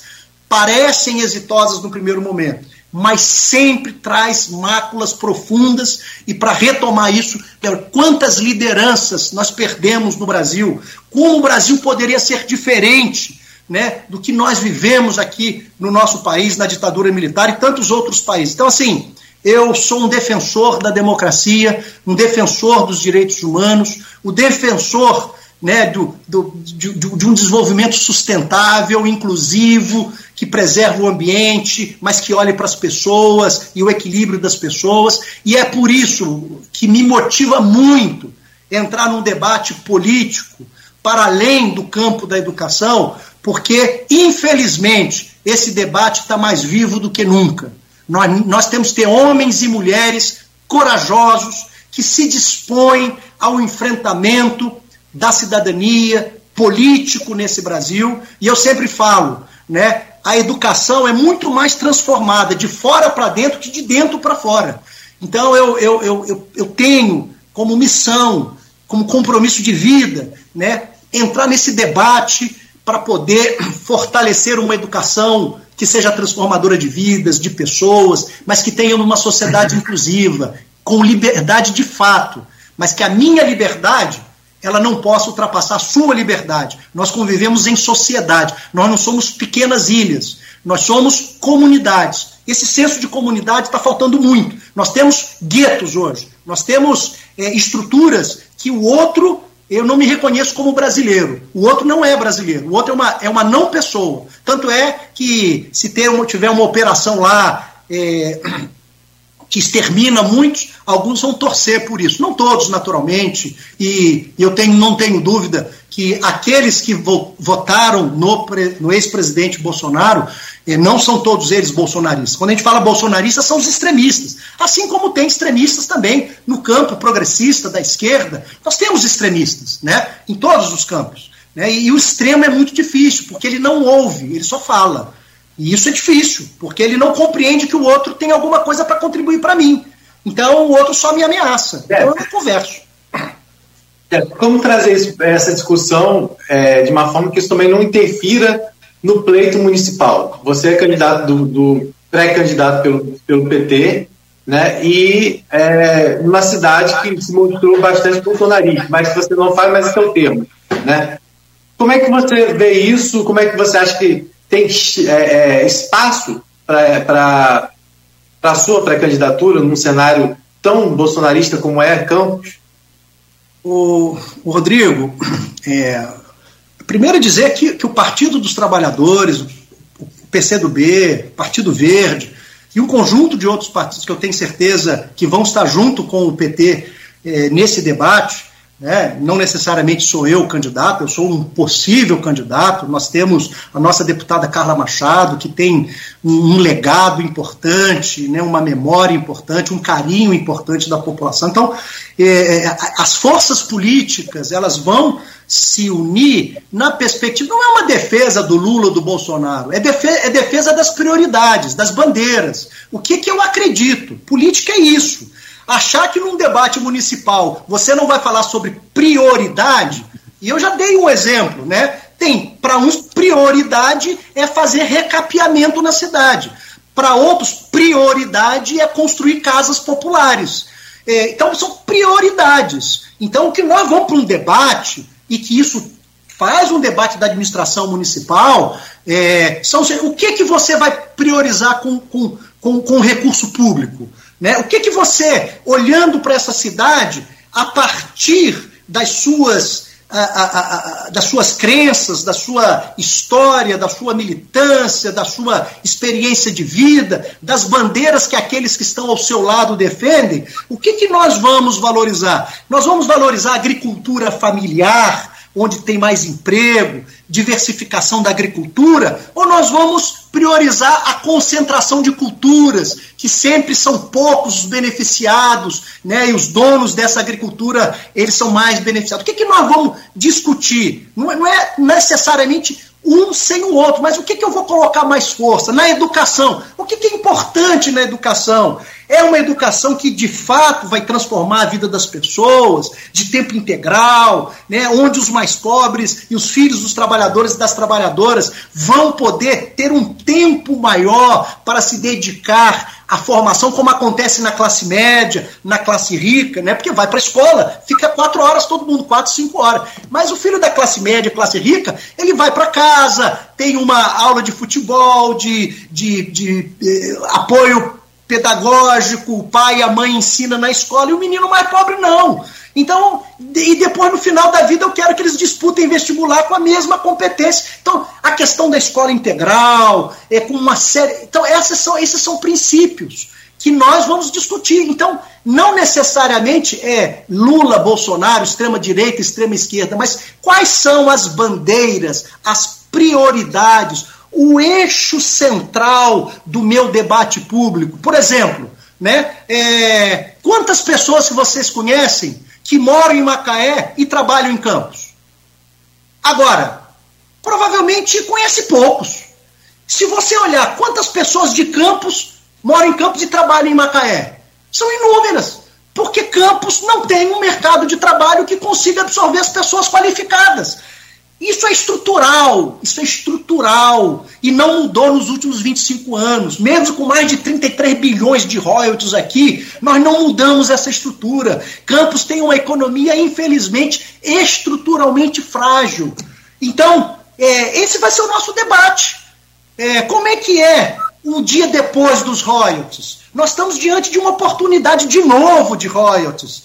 Mas não vai, vai acabar. E nós vimos o que é. São seis anos sem royalties aqui nessa cidade. Nós vimos o que foi. Ah, mas a decisão A ou B, não. Sem dinheiro aparecem as decisões. Com muito dinheiro você não aparece. Porque você vai gerir alguma coisa que tem muito dinheiro, você não percebe os erros, porque é, é, tanto, é tanto volume de recursos, mas o que, que eu estou fazendo com o recurso? Eu estou preparando o futuro? Eu estou guardando para o futuro? Ou eu estou gastando tudo que eu tenho? Por uma disputa eleitoral, porque eu quero alçar outros, outros postos, porque esse é o modelo da nossa cidade. O modelo da estrutura política da nossa cidade é esse. Eu quero primeiro o que eu tenho, eu vou usar, vou endividar para o futuro e os outros que resolvam. Né? Eu vou postergar os problemas para o futuro. Então, assim, nós temos problemas gravíssimos, gravíssimos, estruturais nessa cidade, e é isso que nós vamos trabalhar. Compara, você compara, é, é, lamentável, Rodrigo. Você compara o ISS de Campos hoje é menor que o ISS de São João da Barra, o município com 36 mil habitantes, é menor. ISS ele é um instrumento que mostra um pouco da dinâmica econômica e é cinco a seis vezes menor do que Macaé. Nosso IPTU aqui foi o que mais cresceu de 2005 para cá, mais de 1.200% de crescimento de IPTU. E a arrecadação de IPTU hoje é a mesma de ISS. Você vai em São João da Barra, 80% é ISS, 10% ou 15% é, é, é IPTU. Você vai em Macaé, 75% é ISS, é da economia. 15, 10% é do IPTU. O IPTU é extração da poupança da população. Então, nós temos estruturalmente uma economia muito ruim. Conversa com o empresário do centro da cidade ou de qualquer outra região. Estão dizendo o campus está crescendo é, 7,6% em 2022, como parece até um crescimento da China, né? mas foi o município que menos cresceu do norte fluminense. Na verdade, não cresceu, está voltando a 2019. Enquanto São João da Barra está 60% maior do que em 2019, Campos está 3% menor. Só Campos e São Francisco, no norte fluminense, são menores. A economia ainda não voltou em 2022 os níveis de 2019. É isso que precisa ser dito. Então passa uma ideia que eu estou fazendo um esforço muito grande para mudar essa realidade. O PIB, o PIB de Campos está entre os cinco maiores do Brasil, graças às políticas da prefeitura. Não é verdade. Não é verdade. Então, isso é por causa do, do, da exploração de petróleo que essa contabilidade entra para a nossa economia. E está sendo reproduzido na mídia na íntegra. Falando, olha, nós nunca arrecadamos tanto arrecadação própria. Olha, me desculpe, 48% não é verdade, é 16%. Somos dependentes dos royalties, estamos mais livres dos royalties. Não é verdade. Se for isso, 2019, nós estávamos muito mais livres. Mas foi um tempo difícil. Porque não é pela economia de campos que nós estamos diminuindo a, a, dependência dos royalties. É porque os royalties, quando diminuem, ele, ele ocupa um espaço menor. Então, assim, nós estamos num momento muito difícil e eu estou vendo que as pessoas estão construindo e reproduzindo. A cidade de Campos tem 170 mil pessoas abaixo da linha da pobreza. É esse o discurso que nós vamos ter. O que é prioridade nessa instituição? Isso está atrelado, é verdade, aos grandes, é, é, é as grandes identidades. Não existe essa coisa é, meio centrão, né? É o centrão. Ah, se está ali, eu vou. Se está aqui, eu vou. Não, nós temos clareza. Dialogamos com todos. Eu fui reitor do Instituto Federal Fluminense, dialoguei com o governo do presidente Bolsonaro, porque não estou dialogando com o Bolsonaro, é com a presidência da República, é com o governo federal. Eu sou reitor de uma instituição. Eu conversei com o governo Temer, eu conversei com o governo da presidente Dilma. Então, é, o gestor é isso. O gestor isso. Agora, na campanha, por isso nós vamos dizer qual é o projeto de cidade. É uma cidade que vai. Quais as bandeiras que vão nortear a visão estratégica de cidade. E isso está ligado ao movimento que você está atrelado. É um movimento, por exemplo, para mim, trabalho e renda é eixo estruturante. Temos que trabalhar com renda e trabalho. Aí você pega formação profissional de acordo com o TCE do, do município de Campos. Nós gastamos uns 400 ou 500 mil reais em formação profissional. Lá no município de Maricá, só o IFE está tá fazendo um projeto de 24 milhões de reais para preparar 1.600 técnicos. Eu vou repetir, 24 milhões de reais. Aqui em Campos gastou 500 mil. Então, eu, eu quero dizer assim, quais são as prioridades? Ciência e tecnologia. Ciência e tecnologia, na rubrica de ciência e tecnologia, não gastou nada. Não gastou nada. Eu vou dar um outro exemplo. Agricultura. Né? É, só só para fazer esse exemplo. Para mim, a agricultura é estratégica, porque é isso que vai ajudar a gente a romper esse modelo futuro. O governo Vladimir, de 2005 para cá, foi o governo que menos investiu em agricultura, tirando o Rafael Diniz, porque não tinha dinheiro para fazer investimento. Então, você compara com Rosinha 1, até Rosinha 2, você compara com Alexandre Mocaibe, é quase a metade. Estou falando dados do TCE, orçamentariamente. Ah, mas isso tem outras pastas que também usam, mas também lá tinha. Habitação popular, zero. Habitação popular, zero. Isso é importante. Nós temos um estudo no IFE que nós temos um déficit de 15 mil casas populares. 15 mil. E não gastou nada. Então isso não é prioridade. Agora, asfaltar. Aí choveu ontem. Já, você já começa a ver as reclamações, há umas três semanas atrás. Porque é muito barato fazer recapeamento sem nenhuma estrutura interna. A Pilinca, por exemplo, lá, tinha que fazer uma reestruturação toda na parte na parte de, de, de coleta de esgoto, porque é, aquilo há, há, há, anos aquilo não, não, não é feito. Se todos, por exemplo, eu me lembro uma, uma metáfora, todos derem a descarga ao mesmo tempo na, na pilinca, explode tudo lá. Assim, 9 horas, eu, eu, eu, preciso fazer outra pergunta, porque senão. Eu já, já... Não, mas eu só quero dizer que as bandeiras é que vão pautar o debate é, político é, do, próximo, do próximo ciclo. Então eu, eu quero dizer que Campos a economia de campos, infelizmente, está é, muito fragilizada e o que mostra um pouco é porque nós executamos 3,3 bi no ano de 2023 e isso dá uma sensação de que a economia viveu. É como colocar adrenalina no coração das pessoas. Está vivendo de adrenalina, royalties, está colocando adrenalina, está parecendo que está vivo, mas infelizmente os sinais são muito difíceis e a gente vai ter que entrar nesse debate. Já são 9 e 1. Chegamos ao, ao, ao horário do final do programa. Eu vou fazer duas perguntas para você, peço que você tente resumi-las. É, não vai dar tempo de fazer mais nada. É, a primeira é uma observação, quer dizer, é, a questão do SS. Então, da Barra tem o Porto do Açu. Macaé tem todas as empresas do petróleo, Burton, enfim, e que tais. Isso dá uma diferença muito grande de acesso. E Maricá, hoje, é o que Campos foi nos anos 90, né? Em termos de, de novos jazidas. Então, há, diferença, há diferenças também nessa, nessa, nessas analogias que tem, tem que ser observadas. No entanto, não é isso que eu quero falar, não. É, quero falar da questão, você falou, lembrou que tem pré-candidatura de Carla pelo PT, acho que também é, temos que ser justos, tem a candidatura de, pré-candidatura de Hélio também pelo PT prefeito, são três pré-candidaturas, a sua uma delas. No entanto, de Carla, eu sou leigo, né? E como você também é, todos aqui são leigos, e a gente tem que procurar a opinião especialista. Eu ouvi é, em 28 de outubro seis juristas muito respeitados na, na comarca. Né? É, a saber, Robson Marcel Júnior, procurador da, da Alerj, Priscila Marins, é, Vitor Queiroz, promotor de justiça, com é, baixa experiência eleitoral, João Paulo Granja, é, advogado do Grupo Folha, José Paz Neto, é, presidente da Comissão de Direito Eleitoral da, da OAB Campos e ex-procurador do município no governo Rafael, e o Gabriel Rangel, que é subprocurador atualmente do município de Campos.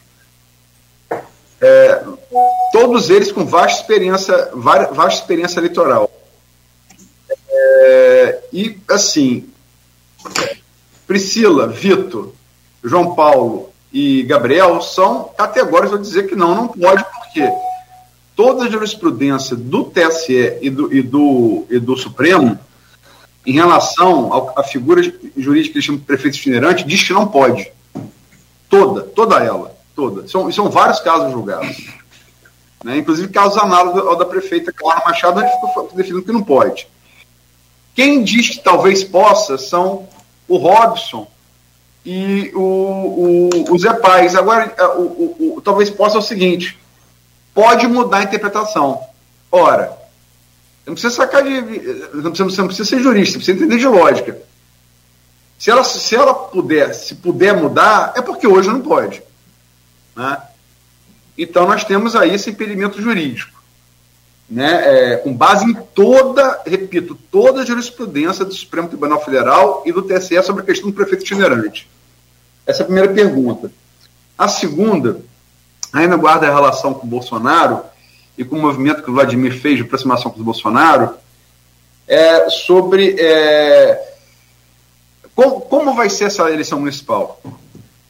Dois cientistas políticos, eu reputo, os mais, mais conceituados do Brasil, Antônio Lavareda e o Felipe Nunes, respectivamente, é, CEOs de dois também institutos muito conceituados de pesquisa, IPESP, o Lavareda, e o Aquaeste, o Felipe Nunes, é, disseram coisas muito semelhantes. Né? É, a eleição de 2016, municipal, foi a do Novo. A de 2020 foi a da Covid. E a de 2024 vai ser a, o reflexo da bipolaridade nacional Lula-Bolsonaro, esquerda e direita. E eles, ele, mas eles fazem um porém. Quanto maior a cidade, mais isso vai aparecer. Exemplo, por exemplo, São Paulo, Ricardo Salles e Boulos, com Tabata Lips na centro-esquerda. Só para dar um exemplo. É, quanto menor a cidade, mais as questões cotidianas da cidade, comezinhas da cidade, aparecem. Campos tem mais de 300 mil eleitores cadastrados a votar em 6 de outubro, daqui a sete meses e cinco dias. É, é uma cidade, portanto, porte médio. Então, são duas perguntas. A situação de Carla, também lembrando a condição de Aline também como pré-candidato, e se você vê a reprodução disso aqui em Campos, e é bom lembrar que em Campos, no segundo turno presidencial de, de, de 2020, é, perdão, de, de 2022, Bolsonaro teve 63,14% dos votos válidos, ou 171.999 votos, e Lula teve 36,86% dos votos válidos, ou 100.247. É, Aluzinho, é, eu acho que é, é só para a gente fazer um, uma importante pontuação. É, eu vou usar aqui uma frase de Einstein, que ele diz o seguinte: insanidade é a gente ficar fazendo a mesma coisa sempre e esperar resultados diferentes. O grupo político que hoje está à frente da prefeitura esteve aqui em vários momentos à frente da nossa prefeitura nos últimos 25 anos e essa realidade que Campos vive hoje é de responsabilidade de decisões equivocadas também desse grupo político, seja afastando ou seja aproximando movimentos. Portanto, Macaé descobriu o seu futuro, São João da Barra descobriu o seu futuro e Campos está patinando e não me parece que fazendo a mesma coisa nós vamos descobrir esse futuro. Isso é um ponto.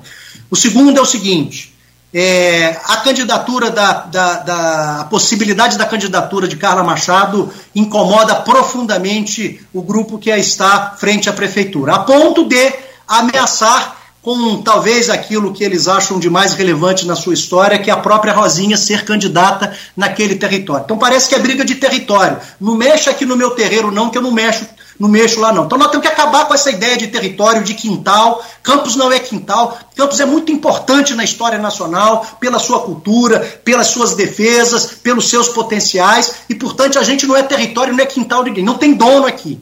Então nós vamos para esse debate. Eu acho que a Carla Machado incomoda muito. E a Carla Machado, eu tenho certeza absoluta, ela vai estar protagonista nesse processo, independente do papel que ela tem. Eu não tenho dúvida disso. E eu vou estar construindo junto com ela e com o partido e com a federação e com todos aqueles que querem um futuro diferente, nós vamos estar junto construindo. Esse é um temor que as pessoas têm né, da possibilidade, inclusive, de estarem juntos, o professor Jefferson, a Carla Machado. Isso mexe com alguns, alguns cenários. Né? Então, assim, nós vamos estar juntos para o desespero de alguns. É, porque nós vamos para uma, uma disputa honesta, em proposta, mostrando que Campos está numa rota que, se continuar assim, nós temos tempos muito, muito difíceis e daqui a pouquíssimo tempo. Nós estamos diante da última oportunidade orçamentária, última, porque os royalties da cidade de Campos, eh, em virtude da maturidade dos postos, está em declínio. Houve um suspiro e nós vamos perder de novo. Então a Carla Machado hoje é um player importante, ela é uma ator importante, nós vamos estar juntos nesse debate. Quem dá a palavra final é o TSE, é, é, é, é o tribunal. Então, enquanto os juízes não derem é, e se der de alguma maneira que for contrário, talvez, ao anseio da nossa deputada, né, então o, no, o, que nós vamos fazer enquanto partido, nós estamos juntos, dialogando, construindo, aguardando e sabendo que uma candidatura que tem a Carla Machado como parte desse processo incomoda muita gente, não tem interesse que isso aconteça e, a, e tudo que puder ser feito para boicotar isso, vão fazer. E eu quero dizer que nós vamos fazer o contrário tudo que eu puder fazer e eu, eu, tenho certeza que eu posso falar isso em nome do partido, né, porque assim a nossa presidente o falou é, conosco, né, nós vamos esgotar todas as possibilidades. Nós temos, nós temos que ter o de melhor para apresentar para a sociedade. Nós temos que mostrar que nós temos quadros muito competentes. Nós vamos articular pessoas muito competentes dessa cidade que não se sentem contempladas com esse modelo de cooptação política que acontece nas lideranças populares, né, desse uso indiscriminado de dinheiro público por meio de contratos inexistentes, explorando o trabalhador, né, usando o dinheiro público para cooptação das pessoas, das instituições. Não pode, nós temos que ter uma cidade republicana. Então, a Carla Machado vai ser um play, vai ser uma, um agente político muito importante para o desespero daqueles que acham que o jogo tá, tá posto, tá feito e é cada dia na mídia, todo dia isso, né? É isso, é primeiro turno e todo dia é primeiro turno. E eu aprendi que quando uma inverdade é contada muitas vezes, inclusive os nazistas falam sobre isso, né? Ela se torna uma verdade. Não vão ganhar pela insistência, não vão ter que ganhar no debate político no debate de, de, cidade. Nós vamos discutir, dialogar com as pessoas, mostrar quem tem experiência de, de, de, governança, quem pode mostrar como lida com dinheiro público de maneira proba, né, com, com prioridades que de fato seja a prioridade das pessoas, mas olhando para o futuro, para o trabalho, para a renda. A juventude quer, quer oportunidade. Os senhores e as senhoras querem que seus filhos estejam encaminhados. Ele, as senhoras, os senhores querem ter um emprego, ninguém quer ficar embaixo da asa de prefeitura, não. As pessoas querem ter autonomia e para isso você precisa investir nos vetores econômicos que vão permitir isso, não para atrelar as pessoas, ficarem gratas a mim. Ah, que bom que eu consegui uma posição na prefeitura pelo vereador tal, pelo prefeito, pelo ve... não. Eu quero estar lá por por mérito, eu quero, as pessoas querem dignidade, as pessoas não, elas, elas se submetem a determinadas relações de trabalho que não reconhecem é, é, os seus direitos, é porque não tem emprego, é porque então as pessoas estão desesperadas. Eu encontrei um, um rapaz que perdeu o emprego de segurança, né? E aí depois eu perguntei, cara, como é que você está se virando? Ah, não, graças a Deus a minha folha, a minha esposa conseguiu um RPA no tal lugar assim. Então é assim, as pessoas estão desesperadas e portanto se submetem a isso, não importa, direito trabalhista, não estou com dinheiro para comer. Então, me, então é isso.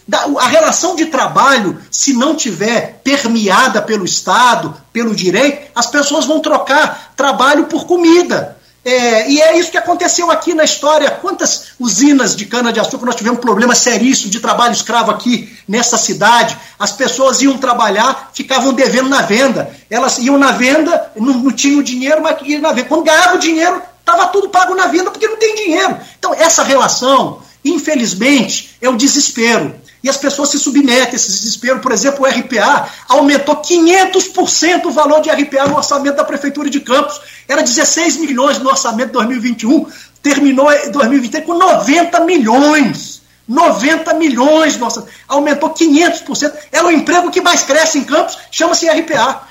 Então, assim, e as pessoas se submetem a isso porque precisam. Se submetem a isso porque eu não tenho o que comer. Eu, eu vou. Ah, só quer que depois eu vou lá no comício? Eu vou. Só quer que, que eu vou para uma movimentação na Câmara para ser contra? Quem só quer? Porque a pessoa está desesperada, ela não pode perder essa oportunidade. A gente entende o desespero. O que a gente não entende é como as pessoas continuam explorando o trabalhador. E essa é a relação aqui da nossa cidade, uma cidade marcada pela escravidão, onde as pessoas é, se submetem a determinadas rotinas e, e, e, relações porque não tem outra alternativa. Entre eu comer, eu dar um mínimo de dignidade para o meu filho, para minha filha, para minha esposa, para o meu esposo, eu me submeto a isso é, em nome é, de uma possibilidade futura que, infelizmente, com a reprodução dos grupos políticos que aí estão, nós não vamos avançar. Ou a gente muda, ou o campus vai amargar tempos muito difíceis e muito em breve. E nós vimos o que é isso.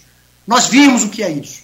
Né? Só para vocês terem ideia, em 2020, a execução da prefeitura, o último ano do governo Rafael, foi arrecadação 1 bi 700. 2023, 3 bi de arrecadação. Empenhou 3 bi 300. Então aumentou em dobro. Ah, porque nós fizemos muito esforço, a prefeitura com política. Não é verdade. Foi apenas os royalties e algumas transferências, como o Fundeb, que melhoraram, e isso dá uma sensação de melhora. Infelizmente, nós estamos queimando tudo. Não tem um dinheiro de poupança. Servidor público, eles tiraram quase toda a poupança do servidor público da Preve Campos e não devolveram, não. E nós vimos o que acontece. E o último ano de Rosinha, é importante dizer isso aqui, a prefeitura gastou a mais do seu orçamento 1 bilhão e 200. Gastou 3 bilhões e arrecadou 1 bilhão e 700. Isso é uma inconsequência, uma irresponsabilidade. Foi só para tentar ganhar a eleição. E é isso que acontece com esse grupo político que olha a nossa cidade como um território, como um terreno, como um quintal para as suas ambições políticas. Nós temos compromisso é com o futuro das pessoas, o futuro dessa cidade, para a gente mudar estruturalmente. É fácil? Não, não é fácil. Mas tem toda longa caminhada começa com o primeiro passo. Se a gente não começar agora, eu acredito que a gente não vai ter muita chance. Aí o empresário vai amargar ainda mais, aquele que tem um apartamento, tem uma casa, vai desvalorizar, porque nós vimos quanto, há quanto tempo não se lança um, um novo empreendimento em Campos. Agora está saindo um prédio agora. Mas não é é porque nós vimos seis anos sem royalties, destruiu a cidade. Só que o problema é que o futuro aponta para isso. E nós não estamos com mecanismos que mostrem nenhum, nenhum. Não tem nenhum, nenhum indicador que mostra que estão tendo mudanças estruturais ou apontam para isso. Nenhum indicador econômico, nenhum. O que está acontecendo é que com o volume de royalties de obras que estão acontecendo, você paga o ISS, essa diferença. A coisa se aumentou 15 milhões, mas é justamente das empresas que prestam serviço à prefeitura que antes não estavam prestando e agora prestam. Isso gera um volume, mas isso é apenas uma espuma, não é uma onda consistente. E é isso que nós vamos debater. É isso que nós precisamos debater. A economia de campos está estruturalmente comprometida. E nós jogamos 20 anos na lata de lixo. Todos os indicadores nossos são muito ruins, muito ruins. A maioria deles, né? Vou falar todos, a gente sempre pode pecar pela, pela, pelo excesso, mas os indicadores são muito ruins. E essa relação Bolsonaro que a Luiz perguntou? Olha, eu, eu quero dizer o seguinte: é, nós temos 100 mil pessoas que, no mínimo, vão dialogar com a gente, que foi a votação do presidente Lula. Eu tenho certeza absoluta que a campanha que o prefeito fez com o governador para o Bolsonaro aqui em Guarulhos, aqui nas regiões, levou alguns votos para o Bolsonaro, mas não quer dizer que são pessoas bolsonaristas. Eu tenho certeza absoluta que várias pessoas que vota, votaram no, no, Bolsonaro votaram pelas fake news, do medo que a minha casa vai ser tirada pelo PT, que vai ter uma madeira não sei de que lá na escola, e vai, vai fechar a minha igreja. Aqui na minha casa, a pessoa que trabalha na minha casa diz: olha, estão dizendo que vão acabar com o Pix Então, assim. Mas essa, relação, mas essa crítica que foi feita até por um representante do PT em relação ao fato de Vladimir estar dialogando com o governo federal e está posando em fotos com, com representantes do governo Bolsonaro, quer dizer, com pessoas ligadas ao governo, com, com a família Bolsonaro.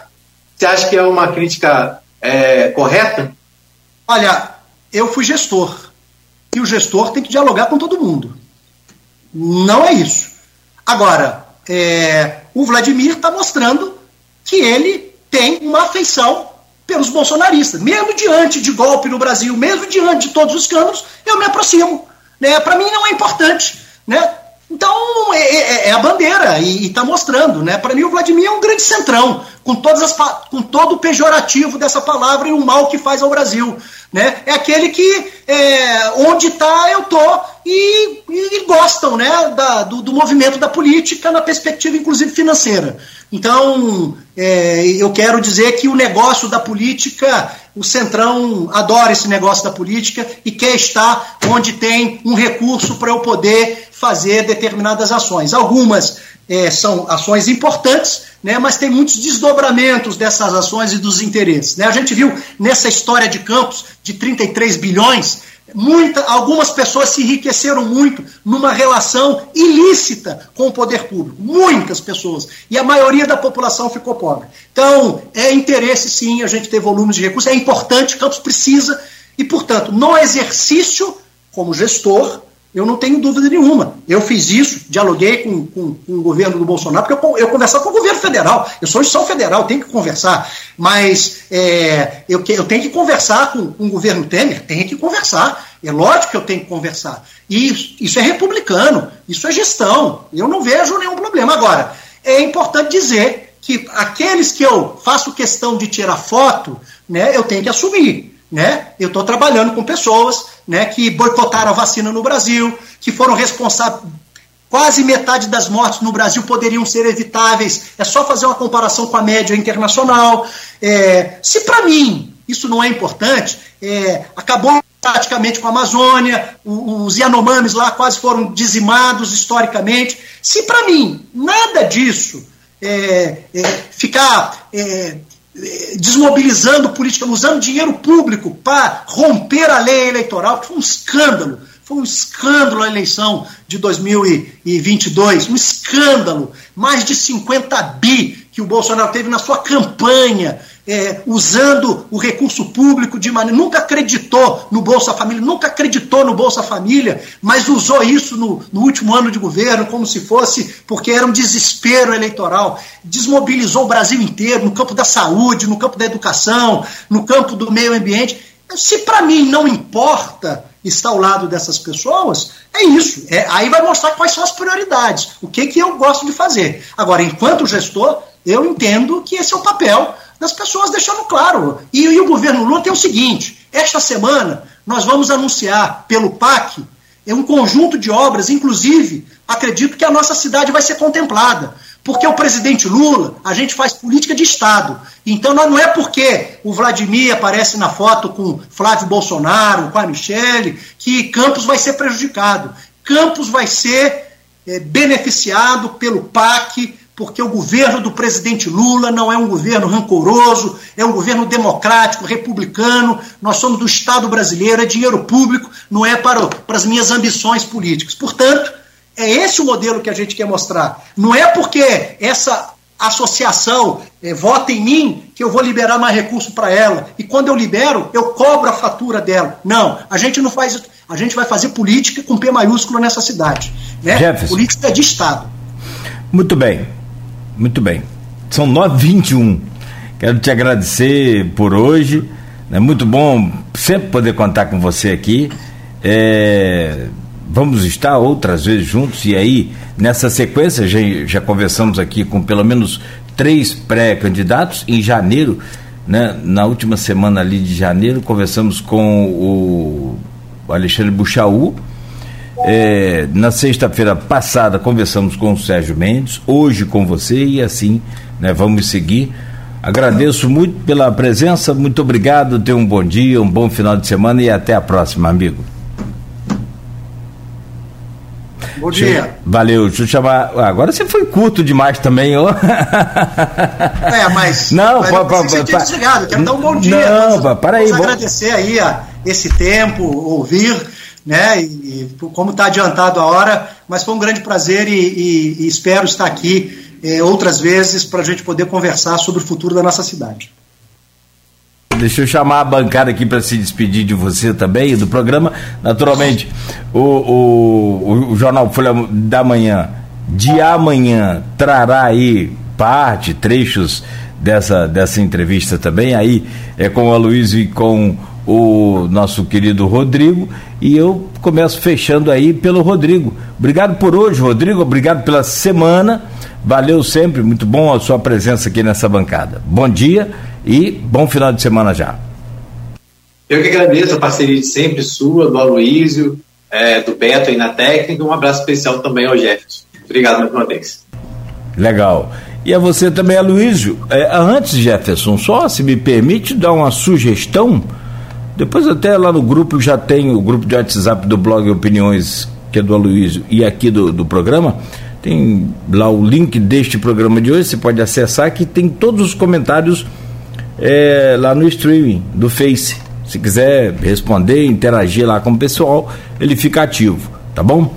E tá, tá certo? E a você, meu caro Aloysio, muito obrigado por hoje. Também um bom já final de semana e confirmando amanhã no Jornal Folha da Manhã essa parte dessa entrevista aí também com o Jefferson Manhães. Obrigado, Aloysio.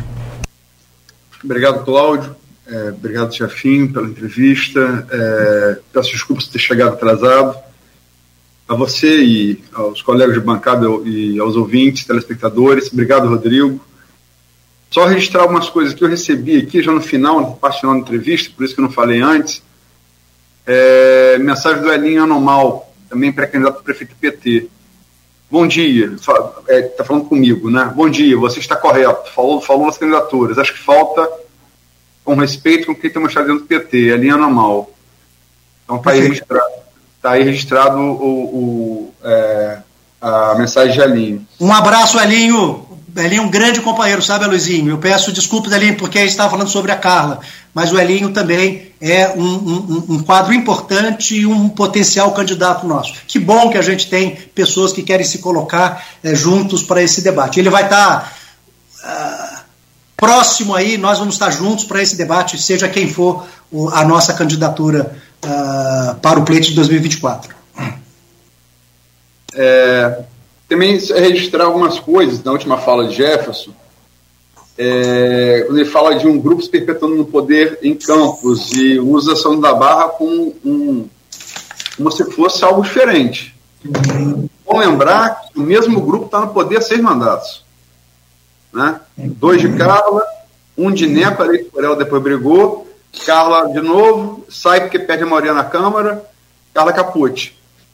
Né? São, seis, são, são, são seis prefeitos do mesmo grupo. Né? Então não é tão diferente assim falando da Barra de Campos. A não ser quem ignore isso. É, é, em relação à possibilidade de Vladimir vencer o primeiro turno, Jefferson usou uma frase, acreditou a algum nazista. Não, ele tem um nome, Joseph Goebbels, ministro da propaganda de Hitler. Isso. Repetiu uma mentira é, é, mil vezes. É. Joseph Goebbels, jornalista, né? Ministro da propaganda. Ministro da cultura do, do, do, do regime não, nazista. Não, não, da propaganda. Propaganda cultura, né? Mas propaganda, parte para propaganda. É. É... Quem diz que Vladimir pode vencer o primeiro turno, não é. São as pesquisas. As pesquisas de 2023, as três disseram isso. A saber, GPP de março, Iguape, encomendada pelos Bacelar de julho, e a Preparo Future, que tem é, dissonância em relação ao censo do IBGE, que a gente sempre destacou aqui, é que deu a vantagem maior. Agora, quem diz isso não é imprensa, não é partidário, são as pesquisas. E ignorar isso é como o bolsonarista que ignorou todas as pesquisas que diziam que Lula vence a eleição. Mas é preciso contextualizar, Luizinho. Sempre contextualizado, Jefferson. É por isso que todas as pesquisas, todos os pré-candidatos foram ouvidos, inclusive você. Todas. Todas. Você os demais. Você, Sérgio Mendes, todo mundo foi ouvido. É, Tiago Rangel, todo mundo foi ouvido. Todas elas foram interpretadas por vocês. Agora, o que apontam são as pesquisas, não é a imprensa. Isso é bom deixar claro. Como quem, os bolsonaristas dizem que foi a imprensa que. Não, quem dizia eram os institutos. Né? E se confirmou nas urnas. Né? A imprensa. Desculpa, eu, porque eu caí aqui, acabou a bateria do meu computador, desculpa. Não, tranquilo, eu só fazer essa apontamento que eu julgo importante. É, mas, Luzinho, eu acho que não tem mais tempo, né? Mas quando você faz a leitura da pesquisa, é, é, qual de fato tem o valor neste momento, com tanta antecedência, tendo apenas uma candidatura que toda hora fica se colocando na mídia, que é natural quem está no governo. Né? Então a gente tem que olhar mais as intenções de voto na perspectiva espontânea do que quando você passa um conjunto de nomes, porque naturalmente o prefeito está mais exposto e todos os outros não se apresentaram. É só nesse sentido, é, mas você também sempre você faz essas colocações, eu não tenho dúvida nenhuma, e é bom, eu acho que a última, a terceira, você nem deveria mencionar, porque claramente é tendenciosa. E mesmo alertando isso, quando a gente fala do seu resultado, pode parecer que se confirma, né? mas ela é completamente fora é, de, de, de, posição. Mas é, é, só nisso, mas eu acho que isso é um outro debate e, e nós estamos preparados aí para o debate do município é, enquanto é, pessoas que têm vontade de mudar essa realidade. Sim, só para lembrar também, desculpa, que todas as pesquisas de 2021 apontavam a vantagem do Lula. Ela se confirmou em 2022. É, a liderança, ela é proporcional também na, na, na votação espontânea. É, a liderança de Vladimir, também na, na votação espontânea. É, se uma pesquisa mudar isso, agora está certo, ele está tá, tá nadando sozinho. Está falando de pré-candidatos. Se a partir de março, julho, agosto, da, da, das, quando tivermos as, as candidaturas já consolidadas, isso tiver alteração, se, se isso tiver alteração, logicamente vai ser noticiado. Né? Logicamente. Agora, Luizinho, eu, eu não estou negando isso, mas eu quero, por exemplo, na, em algumas delas, não sei qual exatamente, a intenção de voto de quase 30% em Vladimir, mas 50 pessoas, 50% das, da população, mais de 50% ainda não tinham candidato na, na, na, na espontânea. Então eu estou só ponderando que a, a espontânea é, não mostra exatamente é, este resultado. Isso não significa que o prefeito não tem uma vantagem muito grande e expressiva, é claro. É, mas é bom é, colocar isso. Se mais de 50% em uma dessas pesquisas não tinham candidato a prefeito. Então é 27% de, da outra metade de 50%. Então isso, eu estou falando de votos consolidados, mas isso é uma discussão boa. Eu acho que esse não é negar, não, tá, Luizinho? Eu estou aqui só apontando que a gente precisa trazer outros elementos, né? Tem uma rejeição que cresceu nas três pesquisas, que isso não foi apontado. É, é, é, quem, quem diz que o governo é bom e regular não necessariamente vota no governo. Com, com certeza, quem disse que é ótimo, vota no governo. Quem disse que é ruim, péssimo, não vota no governo. Mas esse meio pode ou não votar. Nesse momento, ele é o mais conhecido. Mas tem um campo de disputa. Então, é só nesse sentido, tá? Não, logicamente que você, se você tem mais de 50% na votação espontânea, essa eleição está matematicamente aberta. Agora, a tendência que é, essa migração do espontâneo, do espontâneo para decisão, do, do que está em aberto no espontâneo para decisão, siga a tendência da, da estimulada, é também muito grande, né? Isso ocorre em qualquer pesquisa do mundo, né? Sem então, dúvida. O que a gente faz é retratar a pesquisa e sempre colocando senões. Por exemplo, é, você tá pré-FAB, todo mundo sabia que era bolsonarista, tá, e estava levando para cima. Prefab não, desculpa, é Brasmarket. Como a Vox Populi, botava para cima Lula. São institutos que não merecem credibilidade, né? Brasmarket pelo, pelo, para Bolsonaro e Vox Populi para Lula. Agora você tem, você tem outros institutos. Né? Você tem, por exemplo, é, IPESP, é, Coaesp que eu citei aqui, e o que mais acertou de todos é o MDA. Acertou no primeiro e no segundo turno. O mais acertou. Agora, é, é, a pesquisa mostra uma coisa e a imprensa reflete, ouvindo todos os atores. Né? O papel é esse. Tudo bem. Gente, A gente vai para esse debate. Eu estou muito esperançoso que a gente vai para um bom debate. Eu acho que todos ganham, todos ganham. Valeu.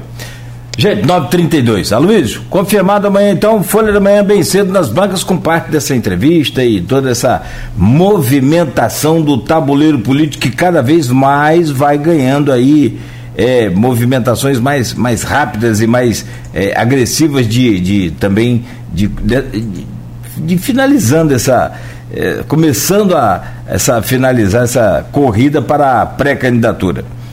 Obrigado por hoje também. Bom final de semana para você.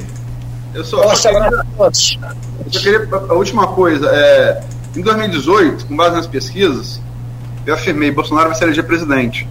Fui chamado de, de fascista pelos petistas. Em 2022, nas pesquisas eu falei, ó, Lula vai se eleger presidente. Fui chamado de petralha, de esquerdista, esquerdopata. No entanto, os resultados se mostraram, né? Enfim, é só, só isso. Tá, Mas essas eram pesquisas na campanha não era pesquisas com tanta antecedência, não dava para afirmar, né? Mas, a, sim, de, mas... A, de, a, de Bolsonaro, a de Bolsonaro, sim. Embora um ano antes, Datafolha feita em agosto de 2017 apontava que sem Lula, Bolsonaro era o segundo. Então não é, não é tão recente assim. A tendência estava lá. E todas as pesquisas, todas elas, mesmo com Lula preso em 2018, e foi assim até 2022, apontavam que ele era favorito. Todas. Isso. Todas. Mesmo que ele preso. Mesmo que ele preso. E aí a pressa para prendê-lo, né? E para fazer qualquer coisa. Né? Eu nunca vi, Luizinho, um processo da segunda instância é, posto no sistema às 17 horas e o da primeira instância 17 5 o Moro foi lá e, e cacifou. É porque estava com muita pressa de ser ministro e ir para o Supremo Tribunal. E hoje, que fim que se deu, né?